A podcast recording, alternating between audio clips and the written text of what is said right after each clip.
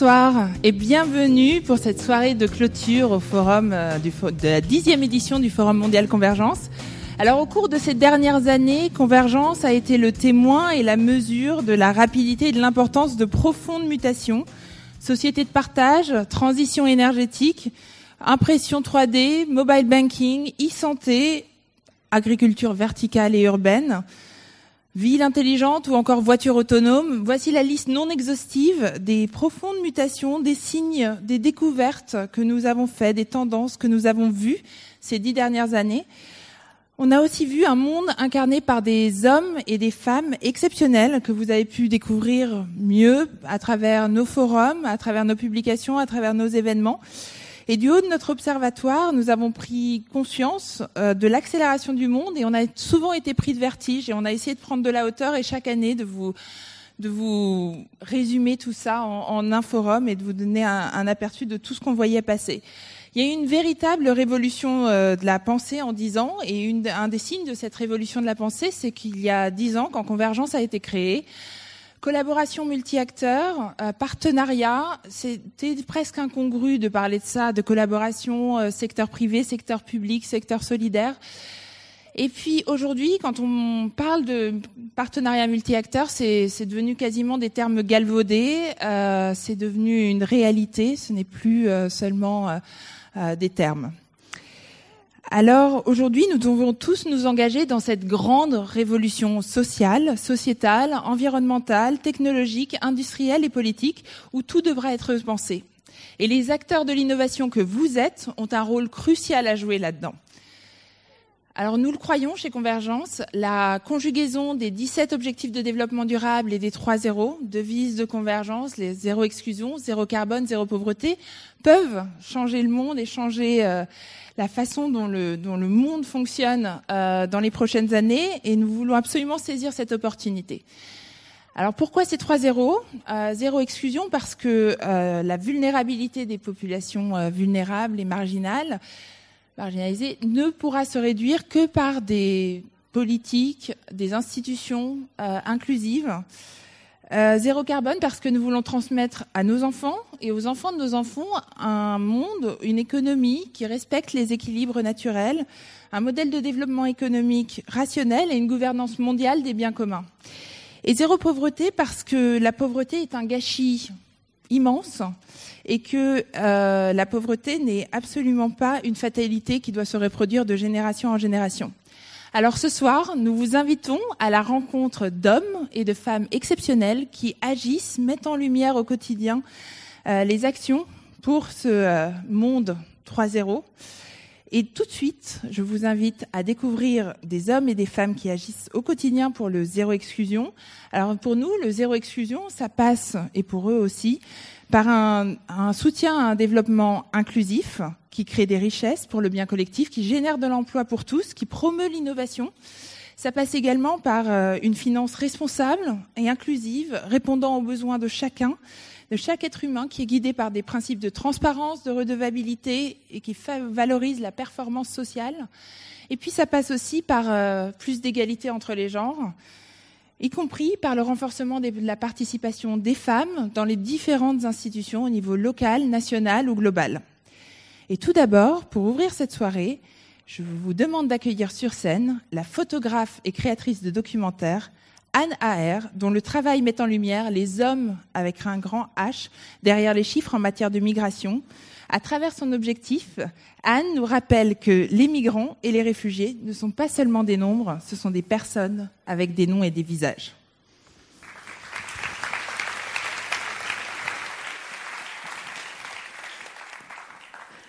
Bonsoir, euh, je m'appelle donc euh, Anna R. Je suis photographe et documentariste et je suis à l'origine de I Am With Them, qui est un manifeste pour les réfugiés. I am with them est un geste, c'est une réaction en fait aux images de l'été 2015 qui m'ont donné la nausée, comme à beaucoup d'entre vous, j'imagine, qui se sont déversés sur nos télés. Euh, et puis un jour, il y a eu le mot de trop. Le 27 août 2015, un camion a été retrouvé sur une route d'Autriche. Les chaînes d'infos nous ont dit des dizaines de gens asphyxiés à l'intérieur. Des dizaines. Finalement, 10, 20, 30, quelle importance On a fini par savoir qu'ils étaient 72. On ne parlait pas d'un territoire en guerre, on parlait de l'Autriche juste derrière. Alors je suis partie sur les routes d'Europe avec une seule obsession, leur rendre leur dignité, leur humanité et leur identité. Elle s'appelle Ronida, elle a 21 ans, elle est kurde, elle est syrienne, elle est magnifique. Elle est partie seule retrouver son père et son frère en Suède. Sa mère et sa sœur ont fini par la rejoindre l'été dernier. J'ai pas photographié de larmes sur la route, mais les larmes de Ronida étaient des larmes de colère. Il s'appelle Selim. Il avait 18 mois quand je l'ai rencontré. Son frère Ahmad avait 40 jours. Son père Kafi était vendeur de légumes ambulants à Alep. Son camion a explosé sous une roquette. L'armée voulait l'enrôler. Ils ont fui. Ils sont aujourd'hui à Munich. Selim a une petite sœur qui s'appelle Nour. Quand ils sont arrivés en Grèce, je pensais comme eux qu'ils étaient sauvés. Eux croyaient qu'ils étaient sauvés. Je ne pensais pas qu'ils auraient à survivre sur les routes d'Europe. Nawar et ses amis chrétiens, quand les chrétiens arrivent en Europe, ils sortent leur croix. Ils pensent qu'ainsi ils seront mieux reçus. Nawar est un graffeur, artiste, rappeur, c'est un hipster de Damas. Il vit aujourd'hui aux Pays-Bas, c'est un artiste en devenir, il m'envoie des photos de lui avec ses potes en train de boire des bières. Il est parti avec ses cahiers ses crayons, euh, mais c'est sans sa fiancée. Son prénom est gravé sur son cœur. Abdelrahman ressemble à mon fils, mais il a 13 ans et il vient de Dar el-Zor. Il dit qu'il a trop peur de la guerre. Il dit que là-bas, si tu pries pas, on te coupe la tête. Si tu fumes une cigarette, on te coupe la tête. Si tu dis un gros mot, on te coupe la tête. Ali, Farid et Mohamed sont trois jeunes hommes d'Alep. Ils étaient copains d'enfance, mais ils ont grandi dans des quartiers différents. Alors on leur a demandé de se battre les uns contre les autres parce que les quartiers étaient tenus par des factions différentes. Ils ont refusé, ils ont fui. Ils ont tout perdu dans le bateau. Ils disent que leurs, souvenirs sont au fond de la mer. La majorité des jeunes hommes syriens que vous voyez sur les routes d'Europe et dans nos pays européens sont des déserteurs. Ce sont des jeunes hommes qui refusent de combattre. Ces camps que vous voyez dans les Balkans sont censés être fermés depuis l'accord sordide que nous avons signé avec la Turquie, mais ne le sont pas en fait. Des gens sont là et en attente. Zeldin a 72 ans, il était fermier, il ne voulait pas partir, bien évidemment, mais ses enfants ne voulaient pas partir sans lui. Alors son fils aîné l'a pris sous le bras, ils ont fait la route. Les autres n'ont pas pu partir parce qu'ils n'avaient pas assez d'argent. Samra est soudanaise, elle a 25 ans, c'est la double peine. Samra a grandi dans un camp de réfugiés soudanais en Syrie. Elle vit aujourd'hui avec sa propre famille dans un camp de réfugiés en Autriche. Elle a accouché sur la route, en fait à Chios, sur l'île, d'un petit garçon qui s'appelle Yunan, ça veut dire Grèce en arabe. Je pensais comme, eux qu'au fur et à mesure, euh, les choses allaient s'arranger, mais chaque jour fut pire que le précédent. Mahmoud a cinq ans, il vient d'Alep lui aussi. Il a passé la semaine dans ce camp en Serbie à nous montrer qu'il était un enfant et qu'il fallait pas l'oublier. Il a joué, il a foutu le feu aux poubelles, il a joué au football avec les détritus, il s'est marré. C'est sa mère, elle s'appelle Batoul, leur appartement a été détruit au tout début de la guerre. Ils ont passé le temps de la guerre à changer d'appartement.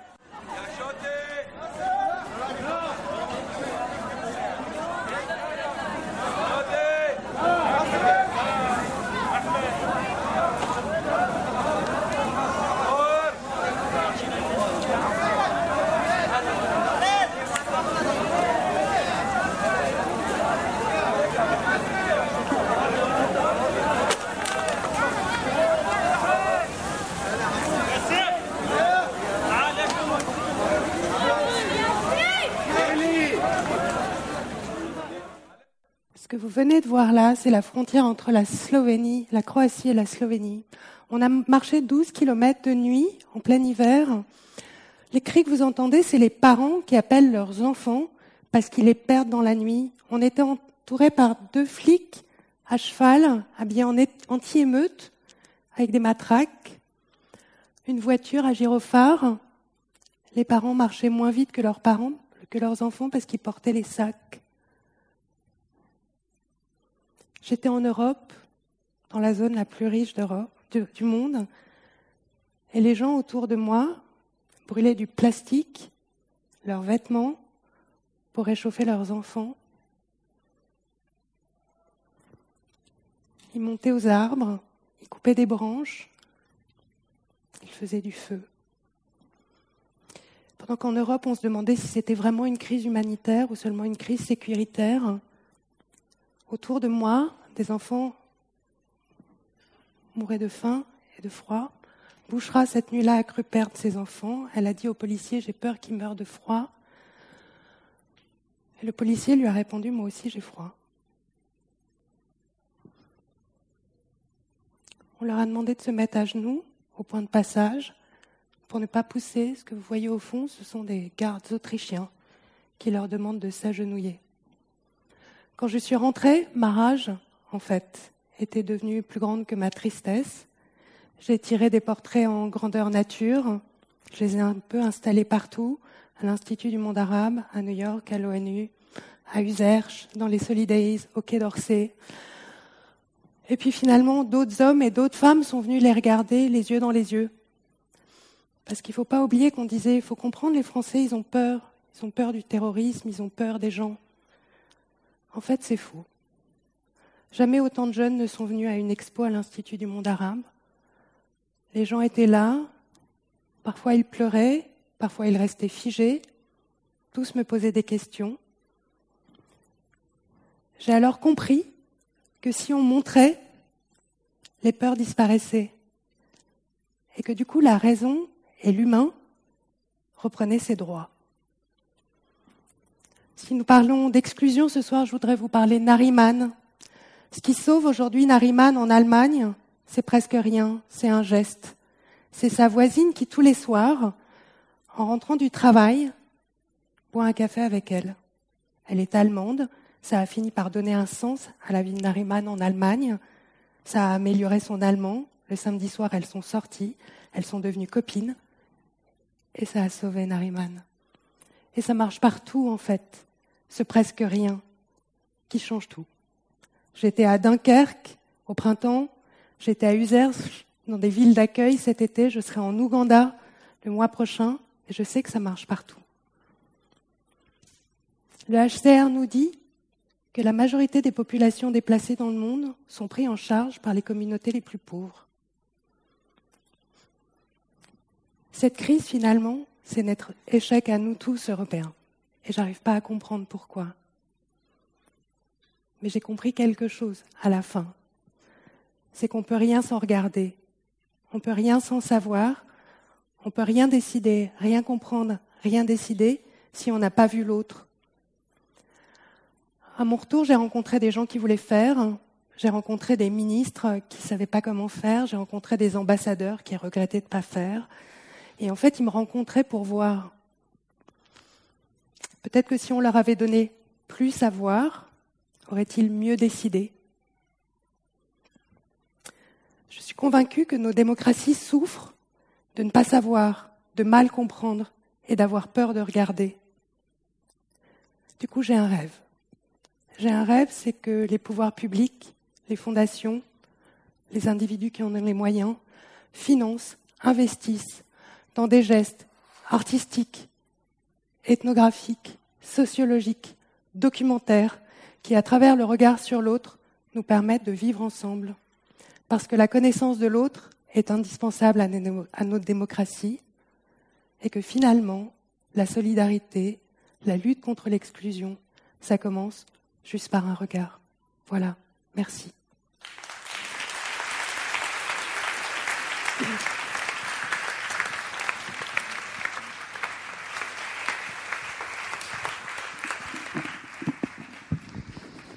Après ce témoignage et cette présentation très émouvante, je voudrais remercier euh, Anne pour cela.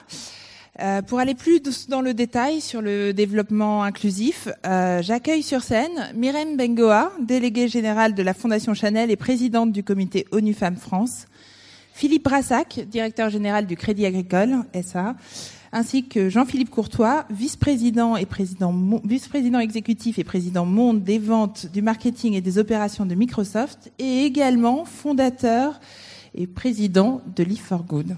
Je vous en prie, installez-vous.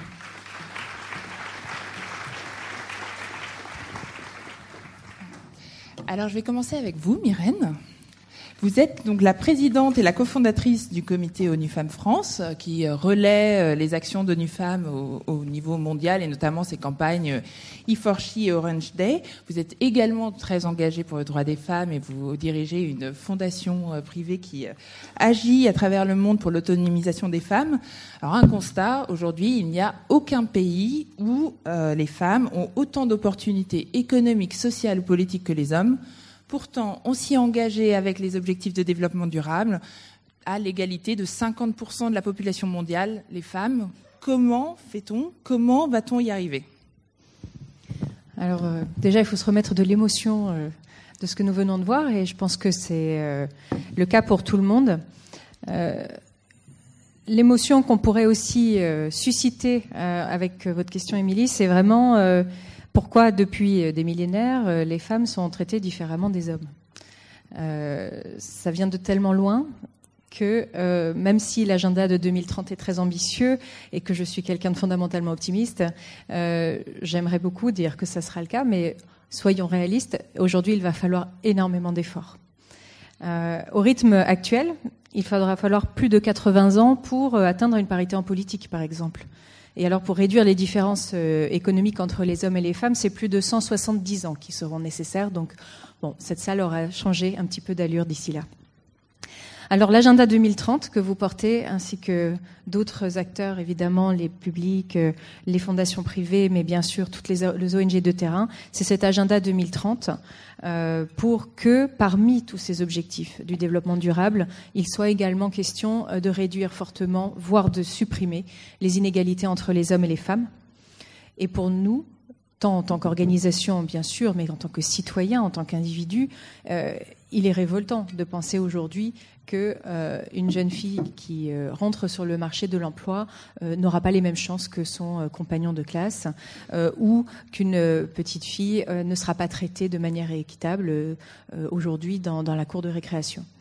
il est impératif, et je ne vais pas apporter plus d'exemples, que cette égalité des sexes, elle soit au cœur du développement durable. Et ce sera vraiment le message force de ce soir, j'espère.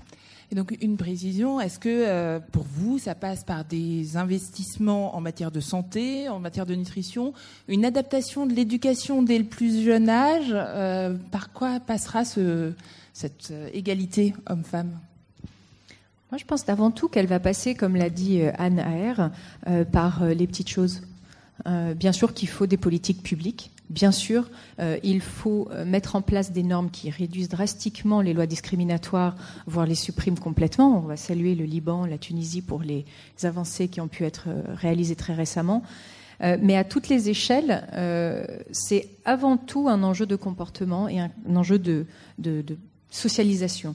Euh, que les, hommes et les femmes, les filles et les garçons vivent ensemble avec un respect mutuel, en considération de leurs différences biologiques certes, mais avec euh, un souhait de vivre ensemble et de vivre euh, une vie qui soit avec les mêmes opportunités, les mêmes choix et les mêmes possibilités. Merci Myrène. Philippe Brassac, vous êtes directeur général du Crédit Agricole. Alors on parle beaucoup de la finance dans la lutte contre la pauvreté avec le microcrédit, de la finance carbone quel est le rôle de la finance dans la lutte contre l'exclusion? Bien d'abord, je voudrais à mon tour euh, dire toute l'émotion euh, qui est, qui, est, ressentie après euh, le premier exposé et dire à cette personne un grand merci parce que j'engagerai personne d'autre, j'engage pas mon groupe ni mon entreprise. Je voudrais juste dire que cette, ce témoignage m'a culpabilisé personnellement. Je trouve que c'est normal que ce soit fait. Je voudrais tout simplement la remercier. voilà. Alors, je, représente une profession euh, qui, voilà, qui n'est pas la plus réputée quant à son rôle sur l'inclusion de façon générale. Et donc, je voudrais plutôt parler de notre responsabilité plus que de ce que nous ferions de façon théorique, voire idéale. Je pense que les banques ont deux types de responsabilités et pas simplement dans les pays émergents. Je voudrais notamment, par exemple, parler de la France. Euh, il y a une responsabilité vis-à-vis, euh, on va dire, de la précarité individuelle, euh, dont on parle souvent et sur lesquelles on agit à travers les microcrédits, l'aide à de nombreuses plateformes. Je ne veux pas toutes les citer, mais il y a l'ADI, il y a la France participative.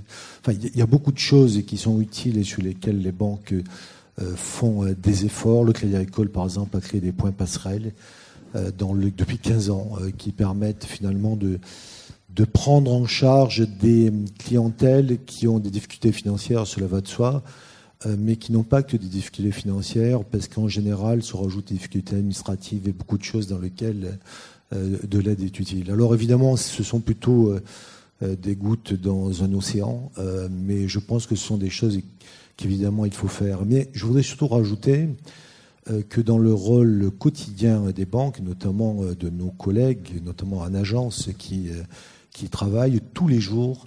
Des décisions se prennent et, sont très impactantes pour nos clients. Soit on paie, soit on ne paie pas. Euh, je voudrais euh, dire que, au passage, très souvent nous payons, euh, euh, mais c'est pas toujours le cas. Et je voudrais dire que ce qui a été montré tout à l'heure est tout à fait vrai. Quand la relation existe, au fond il y a eu un regard, tout simplement avec les personnes, je pense qu'il y a une compréhension finalement au client qui est de nature très différente que lorsqu'on technocratise, lorsqu'on digitalise, parce qu'au fond, euh, ces termes sont à la mode aujourd'hui, euh, euh, la relation en tant que telle. Mais il n'y a pas que la précarité individuelle qui est source d'exclusion possible. Je, pense qu'il faut faire attention au modèle de banque pour qu'il n'y ait pas d'exclusion collective. Ça paraît naturel en France parce qu'on l'a vécu de cette façon-là, mais au fond, la France a vécu un mouvement de bancarisation qui n'a pas été exclusif, euh, parce que très rapidement et très largement, euh, tous les Français ont eu accès à une bancarisation dont on n'imagine pas aujourd'hui qu'elle n'ait pas existé quand, euh, quand on voit la nécessité d'avoir des moyens de paiement modernes. C'est la même chose pour le crédit responsable à l'accès au logement. Euh, je voudrais pas être polémique, mais, quand même, quand on voit la domination des règles anglo-saxonnes aujourd'hui, et qu'on sait qu'en France, euh, on fait pas tout bien dans les banques, mais on a notamment une règle qui est de prêter en fonction des revenus, ce qu'on appelle le loan to income, et qu'on voit que les règles internationales nous imposent le loan to value, c'est-à-dire le, crédit en fonction de la valeur du bien, qui est exactement euh, le type de raisonnement qui a créé les subprimes. Euh, c'est pas normal, et donc je pense que dans la responsabilité des banques aujourd'hui, il y a aussi celui de fabriquer des processus qui sont inclusifs, notamment par rapport à, l'accès au logement. Et puis je voudrais citer un, seul et dernier exemple, euh, qui est l'accès au conseil. Je pense, là encore, on est critiquable, mais qu'il est largement démocratisé. Euh, en France, on ne conseille pas, et loin s'en faut, que les personnes les plus fortunées. Mais je voudrais mettre en exergue que ceci est le fruit d'un modèle qui est le modèle plutôt de la banque universelle, au sens très large du terme, c'est-à-dire euh, la banque universelle, c'est plutôt la banque qui fait tous les métiers, mais qui en même temps, très souvent, s'occupe de tous les types de clients, euh, tous les types de territoires, tous les types finalement d'actions. Et, et, ce choix est un vrai choix politique. En tout cas, il faut le laisser prospérer parce que son contraire ou son opposition, c'est le choix de l'optimisation, celui qui consisterait à ne prendre que les métiers qui nous intéresseraient le plus, les territoires qui sont les plus porteurs, les activités qui sont les plus rentables et les clientèles évidemment qui ont le plus grand patrimoine. Et donc je pense qu'il y a un vrai enjeu là aussi euh, pour que euh, le modèle de banque universelle, très critiqué par les anglo-saxons, et je ne voudrais pas être excessivement anti-anglo-saxon en disant cela aujourd'hui, mais il n'y a pas une claire compréhension que euh, face finalement à ce modèle-là, il y a une fragmentation possible au fond de la relation qui par nature est exclusive, puisqu'au fond, cette fragmentation euh, privilégiera à tout instant les clientèles qui sont euh, à court terme et à l'instant les plus intéressantes. Je vous remercie pour cette réponse complète. Alors, Jean-Philippe, vous êtes vice-président exécutif, président monde des ventes euh, pour Microsoft, mais vous avez aussi une autre casquette qui est fondateur de de Live for Good. Live for Good. Euh, première question sur votre première casquette. Comment fait-on en sorte que le numérique soit un outil d'inclusion et non pas un outil d'exclusion? Oui, alors au cœur, au cœur de notre mission, euh, celle de Microsoft en l'occurrence, elle consiste à donner les moyens à chaque personne et chaque organisation dans le monde de réaliser ses ambitions dans un monde transformé par le numérique. Ça veut dire qu'on est obsédé d'une bonne manière par à la fois la personne, qu'elle soit dans un rôle de consommateur, de citoyen, peut-être de réfugié, peut-être de cas d'entreprise, peut-être de développeur, et d'organisation. Ça peut être une ONG, ça peut être une grande entreprise, ça peut être une start-up, ça peut être des pouvoirs publics. De les aider à se transformer et d'avoir un impact par l'innovation du cloud, de la mobilité, du big data, de l'intelligence artificielle. C'est le cœur de ce qu'on fait. dans la pratique, ça veut dire que on a deux grands leviers d'action, deux grands leviers d'action pour cette inclusion. L'un dans le cœur de notre métier, ce que l'on fait avec nos clients. Et je vais vous donner un exemple, parce que je pense que les exemples toujours parlent mieux d'eux-mêmes. Dans le domaine euh, qui concerne l'éducation et le décrochage scolaire. C'est intéressant parce qu'on en parlait ce matin. J'étais à un autre événement du GAN, qui est une grande initiative globale sur l'apprentissage. Et on parlait du problème du décrochage. 140 000 jeunes en France. Et là, je me tourne vers l'Inde. On, a été amené à travailler avec un, État en Inde, un État Andhra Pradesh dans le sud. À la taille de l'Inde, un État, c'est l'une des provinces, c'est 50 millions de personnes. Hein. Bon, il faut fixer un petit peu les idées et avec une problématique que connaissent beaucoup de pays aussi, où plus de 20-25% des jeunes décrochent. Donc avec un impact social, familial, économique extrêmement important. Donc on a été amené à travailler avec eux avec ce qu'on appelle le machine learning, des, moteurs d'intelligence artificielle, pour permettre de comprendre toutes les variables qui entourent ces jeunes, eux, leur background, leur famille, la distance vers l'établissement, les professeurs, leurs compétences, leurs profils, leurs affinités, et bien d'autres encore, et d'arriver à modéliser finalement les signaux indicateurs du jeune qui va très vraisemblablement décrocher. Et ça, ça veut dire que Andhra Pradesh, au niveau du ministère de l'Éducation, est capable, et le fait, de prendre les mesures et de cibler les aides qu'ils ont sur ces jeunes-là et ces familles-là, avec des mesures très spécifiques autour du logement, de l'éducation, de l'encadrement, et qui a fait chuter de manière assez, assez incroyable le taux de décrochage. Et ça va s'appliquer à, plus de 10 millions de jeunes, pour donner une idée de, de l'envergure. Et ce qui est intéressant, c'est que ce type, de, ce type d'apport de la technologie for good, pour l'inclusion, elle a lieu partout dans le monde. J'aurais pu vous donner le même exemple dans l'État de Tacoma, Tacoma, plutôt la ville de Tacoma aux États-Unis, donc sur la côte ouest. Ils ont également ce problème. Voilà cet exemple. Un deuxième exemple, c'est par notre effort philanthropique. Microsoft euh, travaille énormément au cœur de, son sujet philanthropique avec tous les acteurs de l'écosystème fantastique en France et dans le monde, ces ONG, ces fondations, euh, en les aidant par ces plateformes cloud et d'innovation. Donc on été amené sur le sujet notamment des compétences numériques, des digital skills, depuis 4-5 ans, à travailler avec plus de 10 000 organisations dans le monde qui ont aidé 300 millions de jeunes.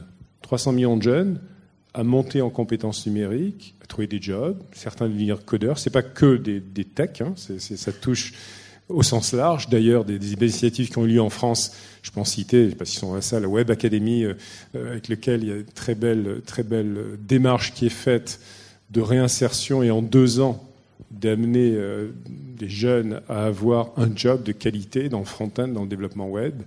Ça pourrait être Simplon et bien d'autres. Et donc on les aide avec une donation dans le monde qui atteint un milliard de dollars de services cloud, c'est-à-dire de, ce moteur d'innovation pour leur donner le même impact que peut avoir Microsoft ou le Crédit Agricole dans nos opérations, mais pour le bien et pour l'impact de l'inclusion. Voilà quelques exemples je pense qu'on aura l'occasion de parler de Live for Good, qui lui a un autre chapitre, qui est l'entrepreneuriat social. L'autre casquette. Alors une question à vous trois. Euh, on parle de développement inclusif. Euh, il y a effectivement un rôle pour l'État et pour euh, le, les politiques publiques, mais est-ce que des politiques publiques suffisent à elles seules pour créer le développement inclusif Et qu'est-ce que ça demande en termes d'autres actions et d'autres acteurs qui, en termes de mobilisation? Je peux apporter ma pierre à l'édifice. Euh, d'abord, le développement inclusif, on est d'accord, ça concerne toutes les populations exclues, qu'elles soient hommes, femmes, mais aussi toutes les diversités qui existent et qui subissent des, discriminations dans, le monde économique d'aujourd'hui et dans l'éducation. Eh bien, il y a un certain nombre de choses qui peuvent aider, c'est déjà d'avoir des données. Et c'est un des gros enjeux des objectifs du développement durable, c'est de s'assurer que sur euh, l'ensemble des paramètres euh, de ces objectifs et des indicateurs qui sont posés, qu'il y ait des statistiques fiables. Dans le domaine de l'égalité femmes-hommes, c'est un énorme souci, parce que beaucoup de ces indicateurs euh, sont transverses, n'existent pas, ne sont pas comparables entre les pays. Et là, peut-être que des collaborations avec des grandes institutions du, numérique, de l'informatique, pourraient être extrêmement utiles, exploiter même la big data euh, pour parvenir à mettre le doigt sur les vraies euh, cibles. Parce qu'on a, on a ce problème aussi, même quand on est un bailleur de fonds extrêmement engagé euh, sur le plan, par exemple, de l'égalité, mais quelle que soit la cause ou la thématique que l'on souhaite aborder dans, notre philanthropie ou dans notre soutien sociétal, eh bien, c'est de savoir où sont les besoins les plus importants et comment se reconnaître euh, les, gaps, on dit en anglais, mais c'est réellement les différentiels euh, ou les goulots d'étranglement, les endroits où, quand on va lever ce levier-là, eh bien c'est toute une chaîne euh, d'amélioration qui pourra s'en suivre. Donc ça, c'est un des points, je dirais, de collaboration qui pourront être encouragés. Bien sûr, derrière tout ça, il y a, du financement aussi. Hein. Il faut continuer à soutenir l'innovation sociale et elle est excessivement multiple. Euh, j'insiste vraiment sur ce point, il n'y a pas de recette miracle, quelles que soient les problématiques, et euh, encore moins quand il s'agit euh, de parvenir à réduire des inégalités qui sont pour beaucoup d'entre elles socioculturelles et axées sur des, sur des stéréotypes de position et du rôle des hommes ou des femmes dans la société eh bien, euh, il est très important encore de lever beaucoup euh, de moyens pour permettre euh, une plus grande implication des entreprises dans le domaine de l'égalité professionnelle, mais bien sûr aussi des politiques de sécurité sociale au sens large pour qu'elles atteignent les populations les plus marginalisées. Et j'ai un tout dernier point, parce que pour moi c'est essentiel de le, de le mentionner, il n'y a pas de société inclusive qui soit violente. Euh, on a euh, encore relevé la semaine dernière en France un, chiffre de violences domestiques qui reste drastique. Plus de 100 euh, femmes qui décèdent des coups de leur conjoint par année. ça reste impressionnant. Il y a d'autres pays européens dont malheureusement les statistiques sont encore moins bonnes, mais à l'échelle internationale, on a réellement besoin de se rendre compte qu'une société qui va perpétuer des violences structurelles ne peut pas, ne peut pas réduire l'exclusion. Merci. Philippe, vous voulez ajouter quelque chose? Bah, Moi, je vous posais la question du rôle des, politiques publiques en termes de lutte contre l'exclusion. Je, pense qu'elles sont absolument nécessaires. Euh, je, vais prendre le domaine bancaire que je connais mieux, euh, cela va de soi. Euh, il faut se dire les choses entre nous. S'il n'y avait pas eu des décisions d'imposer le droit au compte, il est possible qu'il y ait des clients ou des Français aujourd'hui qui n'aient plus de compte, compte tenu de leur situation. S'il n'y avait pas des décisions pour limiter les frais de, sur les dysfonctionnements, il est possible que dans cette course infernale de baisse de la marge sur le crédit, on ait augmenté sans arrêt finalement les frais sur les dysfonctionnements et donc que cela crée euh, plus d'exclusion encore qu'il n'y en a aujourd'hui. Je voudrais juste attirer l'attention sur un truc qui n'est pas populaire du tout, mais vous m'en donnez l'occasion, donc j'en profite. Je trouve que parfois, non pas l'État, mais les politiques publiques font, sont un peu euh, pompiers pyromanes, parce que nous sommes dans une société euh, d'hyper-promotion, finalement, du consumérisme, euh, d'hyper-promotion de la concurrence, et c'est tout à fait normal, parce que la concurrence a beaucoup, beaucoup de vertus. Mais il faut en même temps se rendre compte que le corollaire de ça, c'est la démutualisation de beaucoup de choses. On ne peut pas avoir une politique qui pousse euh, et c'est décidé, donc on va le faire, à ce que, par exemple, l'assurance décès emprunteur puisse être renégociée chaque année et que, de facto, un jeune de 25 ans en bonne santé qui ne fume pas avec un bel emploi paiera beaucoup moins cher son assurance crédit, sans qu'en contrepartie, la personne de 55 ans, avec une maladie et peut-être euh, fumeur ou je ne sais quoi, la paie beaucoup plus cher. Ce qui est étonnant, c'est que l'État qui par nature est inclusif, parce que dans les politiques publiques, et parfois même si on critique, c'est quand même largement vrai, l'État est plutôt inclusif sur la santé ou sur l'éducation. Je pense que parfois il y a un excès de dogme dans euh, le sacro-saint consumérisme. ou le, un principe finalement de la mise en concurrence, qui en réalité, si ça va trop loin, peut créer une démutualisation qui est absolument nécessaire, ou plutôt une mutualisation qui est absolument nécessaire à certaines parties de la population. Jean-Philippe, vous voulez ajouter quelque chose sur... Euh, oui, enfin sur les stéréotypes, euh, les politiques publiques et, la pratique, je pense que euh, bon, on a été confronté à ces images effectivement très très fortes tout à l'heure. Voir, c'est, je ne sais pas si c'est commencer à agir, mais c'est commencer à croire. Je pense, c'est un premier pas. C'est très important. Et je pense que que ce soit au sein d'entreprises, pour prendre première image dans les entreprises, mais que ce soit aussi au sein des communautés, on a à, confronter ces stéréotypes. Un exemple dans notre industrie, dans l'industrie tech, le stéréotype, il y a eu un, mémo pour ceux qui ont suivi un petit peu ça cet été, qui a fait du bruit dans la vallée, comme on dit, euh, où en gros, et je ne citerai pas l'entreprise, que ça peut être n'importe quelle entreprise hein, de, tech, il était dit par un, ingénieur que les femmes n'étaient pas faites pour coder, quoi, en fait. Et, donc, euh, voilà, que c'était un fait de nature, c'était darwinien, quelque part. Et évidemment, c'est un stéréotype incroyable. Pourquoi? Parce que toutes jeunes, les petites filles, euh, et c'est universel, hein, c'est pas qu'en France, aux États-Unis, un peu partout, euh, eh bien, tout simplement, on, a stéréotypé dans l'état d'esprit de pensée des parents, du système, que les matières scientifiques, d'abord, c'était pas forcément pour elles, alors que souvent, statistiquement, dans la plupart des pays du monde, les filles devancent les garçons sur les matières scientifiques. Et quelque part, donc, il y a eu des actions qui ont été faites. J'en citais une tout à l'heure, DigiGirl, par exemple, qui est quelque chose qui, est une opération internationale, où on va auprès de, filles de, 5, 7 ans, puis ensuite 10, 12 ans, pour les confronter comme des garçons, mais elles, à coder. Et non seulement elles s'en sortent très bien, mais elles sont exceptionnelles. Mais derrière, voilà, il, faut casser le stéréotype et, passer à autre chose. Et je pense que ce stéréotype, d'ailleurs, il, ils sont tellement déterminants dans le succès à venir des organisations. Et on dit une politique de diversité, c'est pas pour se faire plaisir, c'est qu'une entreprise qui aujourd'hui n'est pas diverse et n'est pas capable d'attirer des talents reflétant ses clients, qui sont divers, c'est une entreprise qui n'aura jamais d'empathie avec son marché et sa communauté. Bon, et puis après, j'ai un autre point de vue qui est celui de Live for Good, qui est celui de l'entrepreneuriat social. Et là, c'est un point de vue euh, fort c'est que l'entrepreneuriat social, ce, ne sont pas euh, que des associations et des, bisounours. Euh, on peut être entrepreneur, on peut faire de l'économique et du social. On peut gagner de l'argent et maximiser l'impact social. Et on peut faire tout ça pour faire du bien en matière de, climat, en matière de santé, en matière d'accueil de, réfugiés, comme l'a fait. Yacine, l'un de nos lauréats l'an dernier, pour nommer Yacine, lauréat du prix Gabriel 2016. On, peut le faire comme, euh, euh, notre ami Arnaud et M. Aristide, qui lui a créé, euh, a créé en fait une start-up sociale pour s'occuper des personnes placées ou complètement délaissées dans les maisons de retraite. Et je pourrais, et tout ça, c'est pour casser les stéréotypes, être inclusif, et avec des entrepreneurs eux-mêmes qui viennent de tous horizons. Ils n'ont pas tous fait les grandes écoles. Il y en a qui ont appris leur grande école, c'était dans le quartier et qui sont euh, des tempéraments d'entrepreneurs incroyables. Il faut juste, entre guillemets, leur donner des moyens, la confiance, le support. Et là, ils peuvent décoller et aller, aller très très loin. D'autres recettes pour casser les, stéréotypes euh, et les attitudes excluantes, Myrène? Il faut des, rôles modèles, il faut des, exemples parlants et finalement ça, ça convainc beaucoup plus comme on dit, une image vaut mieux que mille mots.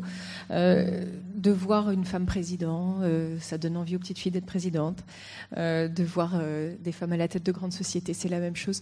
je pense qu'on a un énorme boulevard encore pour promouvoir différents métiers, pour encourager, comme vous l'avez suggéré ici, d'encourager directement hein, pour des métiers qui sont à forte valeur ajoutée dans le futur et en forte demande l'accession des filles à ces formations euh, mais également dans le sport, dans la culture, valoriser les femmes artistes, euh, valoriser les femmes sportives. Les femmes sportives. Il y a énormément de domaines dans lesquels euh, il y a un vrai manque encore de visibilité. Et sur lequel euh, ce travail de lutte contre les stéréotypes se fera. Après, il y a un autre enjeu qui est celui des biens conscients. Et ça, ça vient de l'éducation et, comme je l'ai mentionné avant, de la socialisation de chacun, de la culture dans laquelle on a grandi et de la société dans laquelle on vit. Eh bien, il y a un certain nombre de choses euh, qui peuvent être actionnées de manière beaucoup plus collective. Et là, je, vraiment, je, je m'engage à continuer à faire ce plaidoyer auprès des médias, auprès des publicitaires, auprès des grandes entreprises qui sont celles qui dictent un peu hein, le message consumériste de demain et le message aussi éducatif de demain, de euh, cesser de classer les filles à gauche, les garçons à, droite, euh, de colorer les jouets. Merci, c'est fini. On n'a plus besoin de, colorer les jouets. Euh, et de faire en sorte que la jeune génération, qui va être celle de l'agenda 2030, c'est pour eux qu'on fait tout ça. C'est pour eux que sont les ODD. Nous, on aura le temps de finir notre retraite et puis de se dire on a vécu une vie à peu près avec un climat correct, on a pu aller à la plage. Mais c'est cette génération future qui euh, peut-être n'aura pas cette opportunité-là. Et donc, euh, on, va faire euh, au mieux pour eux. Philippe, vous voulez ajouter bah, Écoutez, très volontiers, parce que les, deux précédents intervenants me, font penser à quelque chose qui, me paraît fondamental, et, c'est au fond celui de la nature des entrepreneurs, de façon générale. Permettrait de, témoigner à titre personnel d'une expérience que j'ai souvent vécue. Euh, et qui me fait penser qu'a priori, on a le sentiment, euh, évidemment je caricature, que grosso modo les entreprises normales, la plupart, euh, sont là pour gagner du fric, point. Et qu'il y en a quelques-unes qui sont là pour essayer de corriger les méfaits, au fond, de ce, cette forme entrepreneuriale qui serait aveugle. Bon. Et, c'est en partie vrai d'une certaine façon. Mais je voudrais témoigner, au fond, de quelque chose qu'il faut faire casser dans les têtes avec mon expérience personnelle, il se trouve que lorsque je dirigeais une caisse régionale, donc j'avais la possibilité tous les mois de recevoir les nouveaux embauchés, en gros une, vingtaine, euh, et je leur posais la question. J'ai dit, écoutez, voilà, je suis le directeur général, euh, je vous pose une question certes théorique mais fondamentale. Pour vous, la finalité d'une entreprise, c'est quoi? Et alors en général, on avait droit un vide sidéral, euh, parce qu'en se disant, euh, c'est quoi cette question? Bon, et puis en plus, ça sentait le piège d'une certaine façon. Euh, et au bout d'un moment, parce que les petits groupes ont horreur du vide et du silence, il y en a toujours un qui lançait la phrase bah, faire du fric, et un autre qui essaie de compenser en disant oui, à condition de respecter le client. bon, voilà. Et je suis désolé de le raconter de cette façon-là parce que Évidemment, dans, ces générations, on dit faire du fric, on ne parle pas de, résultats comptables en normes IFRS, bon, etc. Et alors, l'expérience que dont, je vais vous relater finalement le contenu, c'est de dire, écoutez, bon, ok, euh, votre réponse me surprend, mais du coup, on va être plus concret. Euh, je vais prendre un exemple extérieur. Je prenais toujours l'exemple d'Airbus. Euh, je ne sais pas s'il y a des personnes qui représentent Airbus dans la salle, mais je le fais très volontiers. J'ai dit maintenant, je vous repose la question. La finalité d'Airbus, c'est de faire des avions ou du fric. Et là, deuxième silence très gêné, en disant, mais c'est quoi cette question? On comprend rien. Et on répond les deux. Alors j'ai dit les deux, d'accord, mais mettez-vous à la place du patron. Les deux, comment euh, euh, Beaucoup de fric avec un peu d'avion, beaucoup d'avions avec un peu de fric, la somme des deux divisée par deux. Euh, quel est l'ordre des choses? Et je, je vous donne cette anecdote-là parce qu'il faut longtemps, intellectuellement, pour redécouvrir quelque chose qui est fondamental, c'est que la finalité des entreprises, c'est d'entreprendre, c'est-à-dire de créer de l'utilité qui doit être acceptée et reconnue par les clients, qui est une utilité, qui est large, et qui est une utilité qui est durable, qui n'a aucune raison de ne pas optimiser l'impact social et sociétal, et, et, même au contraire, si elle le fait, elle a plus de chances encore de pouvoir en tirer le profit qui lui est non seulement nécessaire, mais qui devient légitime. Et donc je voudrais que euh, dans, la façon de casser les stéréotypes aujourd'hui, pour casser une forme d'exclusion qui, est, qui naît du comportement d'entreprise, on rappelle simplement que le moteur, au fond, des entreprises, c'est de fabriquer de l'utilité normalement pour tous, que ceci doit être rentable et que c'est non seulement nécessaire mais légitime, et que c'est une bonne façon euh, de créer les cercles vertueux euh, dont nous avons besoin pour avoir des sociétés qui non seulement produisent des produits et des services, mais qui soient au maximum inclusives. Ah, je vous remercie. Alors Jean-Philippe, tout à l'heure, vous nous parliez, euh, vous nous esquissiez les grands traits de, de Live for Good. Alors Live for Good en français, ça se traduit de, de plein de façons différentes. Vivre pour de bon, vivre pour toujours, vivre pour le bien. Quelle est la philosophie derrière Live for Good et quelle est sa mission? Alors en, en, deux mots, d'abord, bon, Live for Good, c'est des mots que, que, nous a laissé en héritage en fait mon, mon fils Gabriel, euh, disparu il y a deux ans, et qui avait, qui avait ce désir vital de d'entreprendre pour le bien, pour des choses positives. Et ça, c'est des valeurs fortes qui, évidemment, euh, poussent les cofondateurs, mon épouse, mes deux filles, à, à porter ça. Ensuite, c'est un constat, c'est un point de vue qu'on a. Le point de vue, c'est de dire qu'en France, comme dans beaucoup de pays du monde, j'ai une fonction, je voyage énormément depuis 20 ans de ma vie, un peu partout, il y a un gâchis extraordinaire de jeunes. Alors, 25% de, chômeurs de moins de 25 ans en France, dans notre pays, pays dit développé, avec une équation totale entre ces jeunes, ce qu'ils savent faire, et savent faire plein de choses, et, la réalité de, de, des jobs et des, économies. Et à côté de ça, il y a trois leviers de transformation très positifs que, que vous connaissez. Le premier, je vais enfoncer une porte ouverte, c'est le sens. Je crois que je ne vais pas beaucoup développer. Mais quel est le jeune aujourd'hui qui rentre aussi bien dans une entreprise, plutôt dans une ONG, une entreprise sociale ou ailleurs, qui accepte un job dans lequel il ne veut pas sentir un impact personnel au-delà de la mission qu'il a? Et cette mission, elle doit être forte, elle doit le porter tous les jours. Ça, c'est le sens. Et, et, les entreprises qui n'ont pas aussi ce sens-là vont avoir de grosses difficultés à attirer ces jeunes. Le deuxième grand transformation et levier, c'est l'entrepreneuriat social. Ça existe. Je prêche une convaincue, mais il y en a plein dans la salle. Ou le social business. Tony, euh, pour utiliser un, autre terme, euh, et ça crée des jobs, ça crée plein de jobs.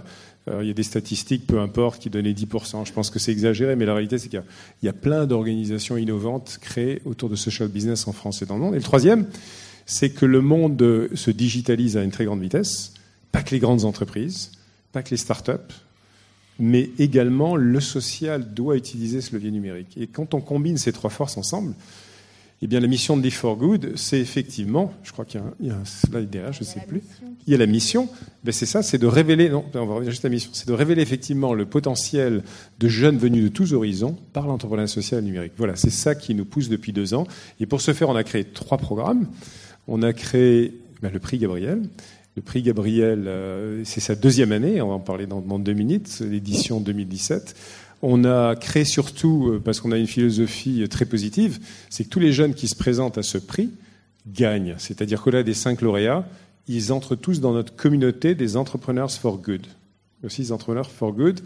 Et eux s'embarquent avec nous pendant toute une année, au-delà d'une année, sur leur parcours de développement personnel, de développement de compétences, hard skills, soft skills, et de leur projet de start-up. Ils ont de super projets. Cette communauté, on en avait 100 l'an dernier.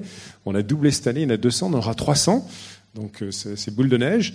Et on ne le fait pas seul, évidemment, on le fait avec un écosystème de partenaires incroyables, une quarantaine d'ONG, euh, euh, des unicités, des instituts de l'engagement, des simplons, des apprentis d'Auteuil, des, bien d'autres euh, qui, œuvrent au quotidien et font des choses remarquables dans notre pays. Et puis des entreprises. On a à nos côtés une douzaine et d'autres nouvelles entreprises qui nous rejoignent, Corporate for Good, qui apportent du mentorat de compétences sur les métiers ou le savoir-faire de ces jeunes et ou qui les aident dans le développement de leurs projets. Voilà. Et c'est ce à quoi on est, on est, euh, notre passion est, est mise, euh, est, mise en œuvre tous les jours. C'est que ces jeunes vont arriver d'une certaine manière, je le pense, j'en suis convaincu, hein, à changer le monde en touchant toutes les facettes de l'économie, toutes les facettes. Ça touche vous allez l'entendre, au plastique, ça peut toucher aux réfugiés, très beau, très beau projet, ça peut toucher au handicap, ça peut toucher au réchauffement climatique, ça peut toucher à la chaîne alimentaire, enfin, tous les métiers sont concernés. Et je pense que c'est une belle euh, extension de l'univers économique en réconciliant le social et l'économique.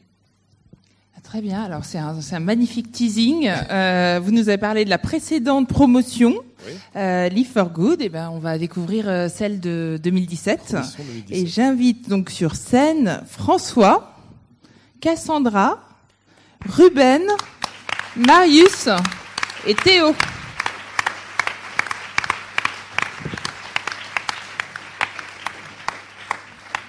Alors François, racontez-nous Handybox. Oui, alors euh, bonjour à tous. Euh, je m'appelle François-Paul Verel et je vais vous, vous présenter Handybox. Donc Handybox, c'est un site internet permettant aux personnes en situation de handicap de trouver d'acheter et d'exercer n'importe quelle activité de loisir avec leur famille ou leurs amis. Donc avec Handybox, nous avons développé euh, un questionnaire universel conçu pour mieux connaître nos utilisateurs et leur rapport avec le handicap, mais aussi pour donner à nos différents prestataires l'opportunité d'évaluer leur euh, activité et leurs aménagements et de mieux connaître en amont les besoins des, personnes qui vont venir et qui vont être leurs futurs clients. Et donc euh, bah, tout ça, ça a pour finalité en fait, d'à travers l'accès aux loisirs et aussi la formation et la sensibilisation des acteurs, euh, bah, de miser sur l'humain et sur les compétences. Et donc c'est pour ça que moi, bah, je fais le pari d'un monde avec une cohésion sociale plus forte et aussi euh, euh, bah, une réduction des, des, inégalités créées par le handicap. Merci à tous.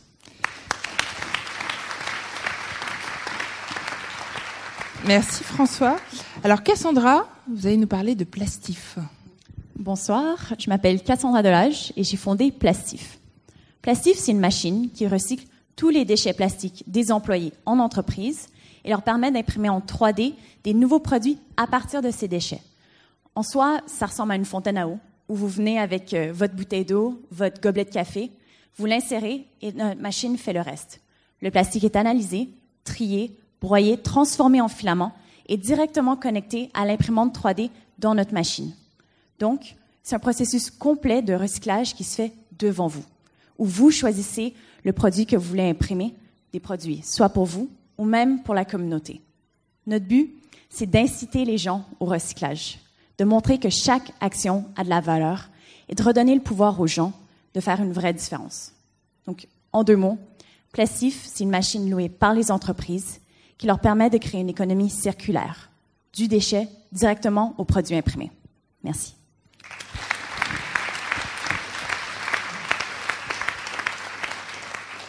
Merci Cassandra. Alors Ruben, votre projet c'est le Benis Food Bike. Bonjour à tous, euh, moi c'est Ruben Jagoué et je suis le fondateur du concept Benis Food Bike. Moi je veux rendre en fait à la banlieue tout ce qu'elle m'a apporté, car c'est une des sources de mon inspiration. La banlieue j'y vis toujours, plus précisément à Évry.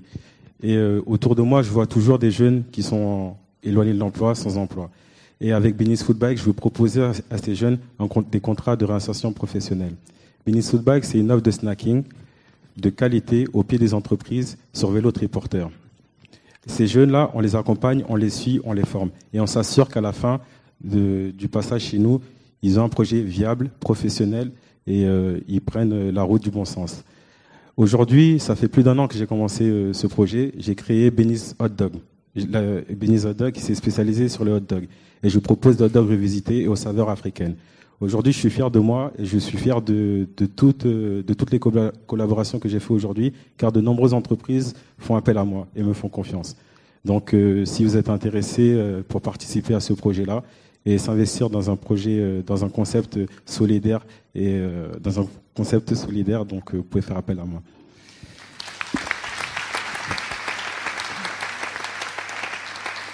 Merci Ruben. Et donc euh, Marius est là pour nous parler de le pavé.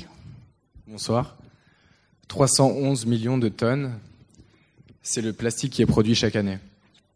Selon la fondation Europe Plastic, sur ces 311 millions de tonnes, 25% seulement sont recyclés. Alors que faire? Comment sortir le plastique de ce cycle court qui, après un ou deux ans, se retrouve dans la nature et dans les océans? Euh, Je m'appelle Marius et avec deux étudiants en architecture, ce que nous avons créé, c'est euh, le pavé. Ce que nous proposons, c'est un pavé en plastique composé à 100% de plastique recyclé. On se sert des caractéristiques techniques naturelles du plastique pour en faire un revêtement de sol dans le secteur de la construction. À travers le pavé, on donne un sens au plastique et on, on laisse euh, le déchet s'exprimer totalement. Le déchet prend une forme, de, une forme de marbre et il est magnifié. Ainsi, on réintroduit le plastique dans un cycle long, propre à celui du bâtiment, tout en le valorisant. Et voilà, je vous remercie.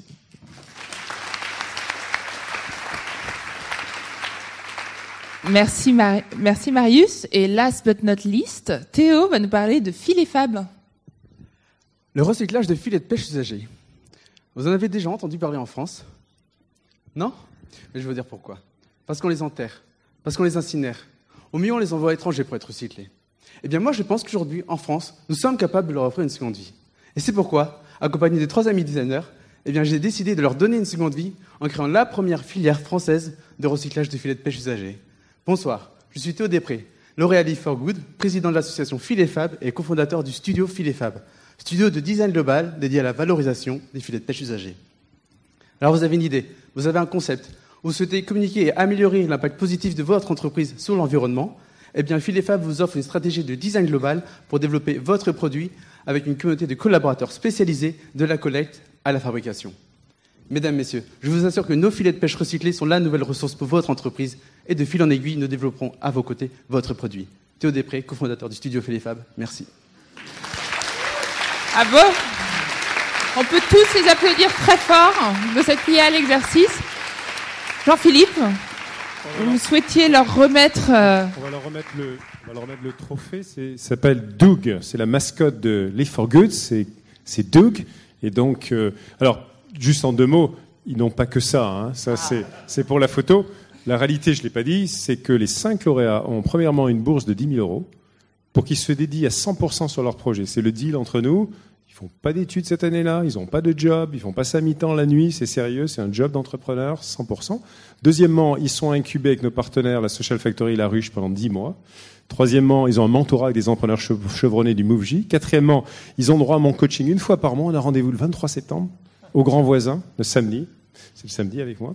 Euh, et puis, euh, il y a cinquièmement un support numérique. Et sixièmement, il y a un superbe voyage.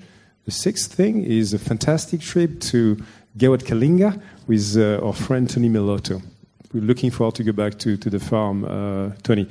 Donc voilà, on va leur remettre Doug maintenant et leur donner euh, beaucoup de courage. Ils démarrent, leur, pas leur carrière, mais l'entrepreneuriat social for good, pour de bon, pour de bien, pour toujours. Et il mérite vos encouragements parce que c'est un long périple.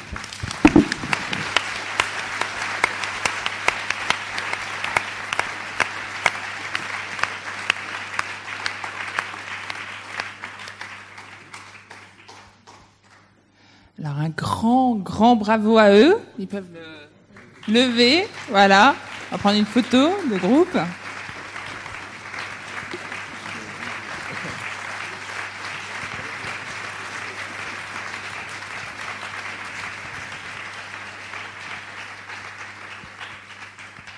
Alors Myrène, Philippe, euh, je voulais avoir votre mot de conclusion et votre réaction à ce que euh, vous venez d'entendre. Moi, j'ai de toute façon une, euh, un vrai soft spot pour vous suivre sur les anglicismes pour l'entrepreneuriat social en général. je pense que c'est vraiment un, un, univers en fort développement et qui est très inspirant pour les jeunes d'aujourd'hui. Bien sûr, on ne peut pas tous réussir dans l'entrepreneuriat généraliste, mais alors dans l'entrepreneuriat social, il faut être encore plus prêt à retrousser les manches et à, subir quelques revers. Mais avec euh, le type d'accompagnement que, vous proposez avec les For Good, euh, je pense qu'ils sont bien partis. on est fait pour s'entendre, on va parler après. on a besoin d'aide. Moi, ce que je rajouterais simplement, c'est que nous avons des entrepreneurs tout court. Euh, ce que je disais tout à l'heure est parfaitement illustré. Ils fabriquent de l'utilité avec l'espoir qui, je le souhaite pour chacun d'entre vous, il faudra que vous allez trouver des marchés, du développement, et, c'est le cycle normal de, de, l'entrepreneur. Euh, je voudrais juste dire par rapport à des mots que vous avez prononcés au début, euh, qui sont souvent des mots de convention où on dit il faudrait essayer de changer le monde, et quand on dit il faut changer le monde, on croit que c'est pas du tout à notre portée. En réalité, si on se projette à 5, 10 ou 15 ans, le monde aura changé. La question est de savoir comment on l'aura changé. Eh bien, il faut espérer qu'il y aura de nombreux jeunes comme eux qui auront été capables de fabriquer des choses pour que ce monde ait changé dans, dans la meilleure voie. Merci. Merci à vous. Eh bien, je vous remercie. Je remercie le panel. Vous pouvez les applaudir euh, bien fort.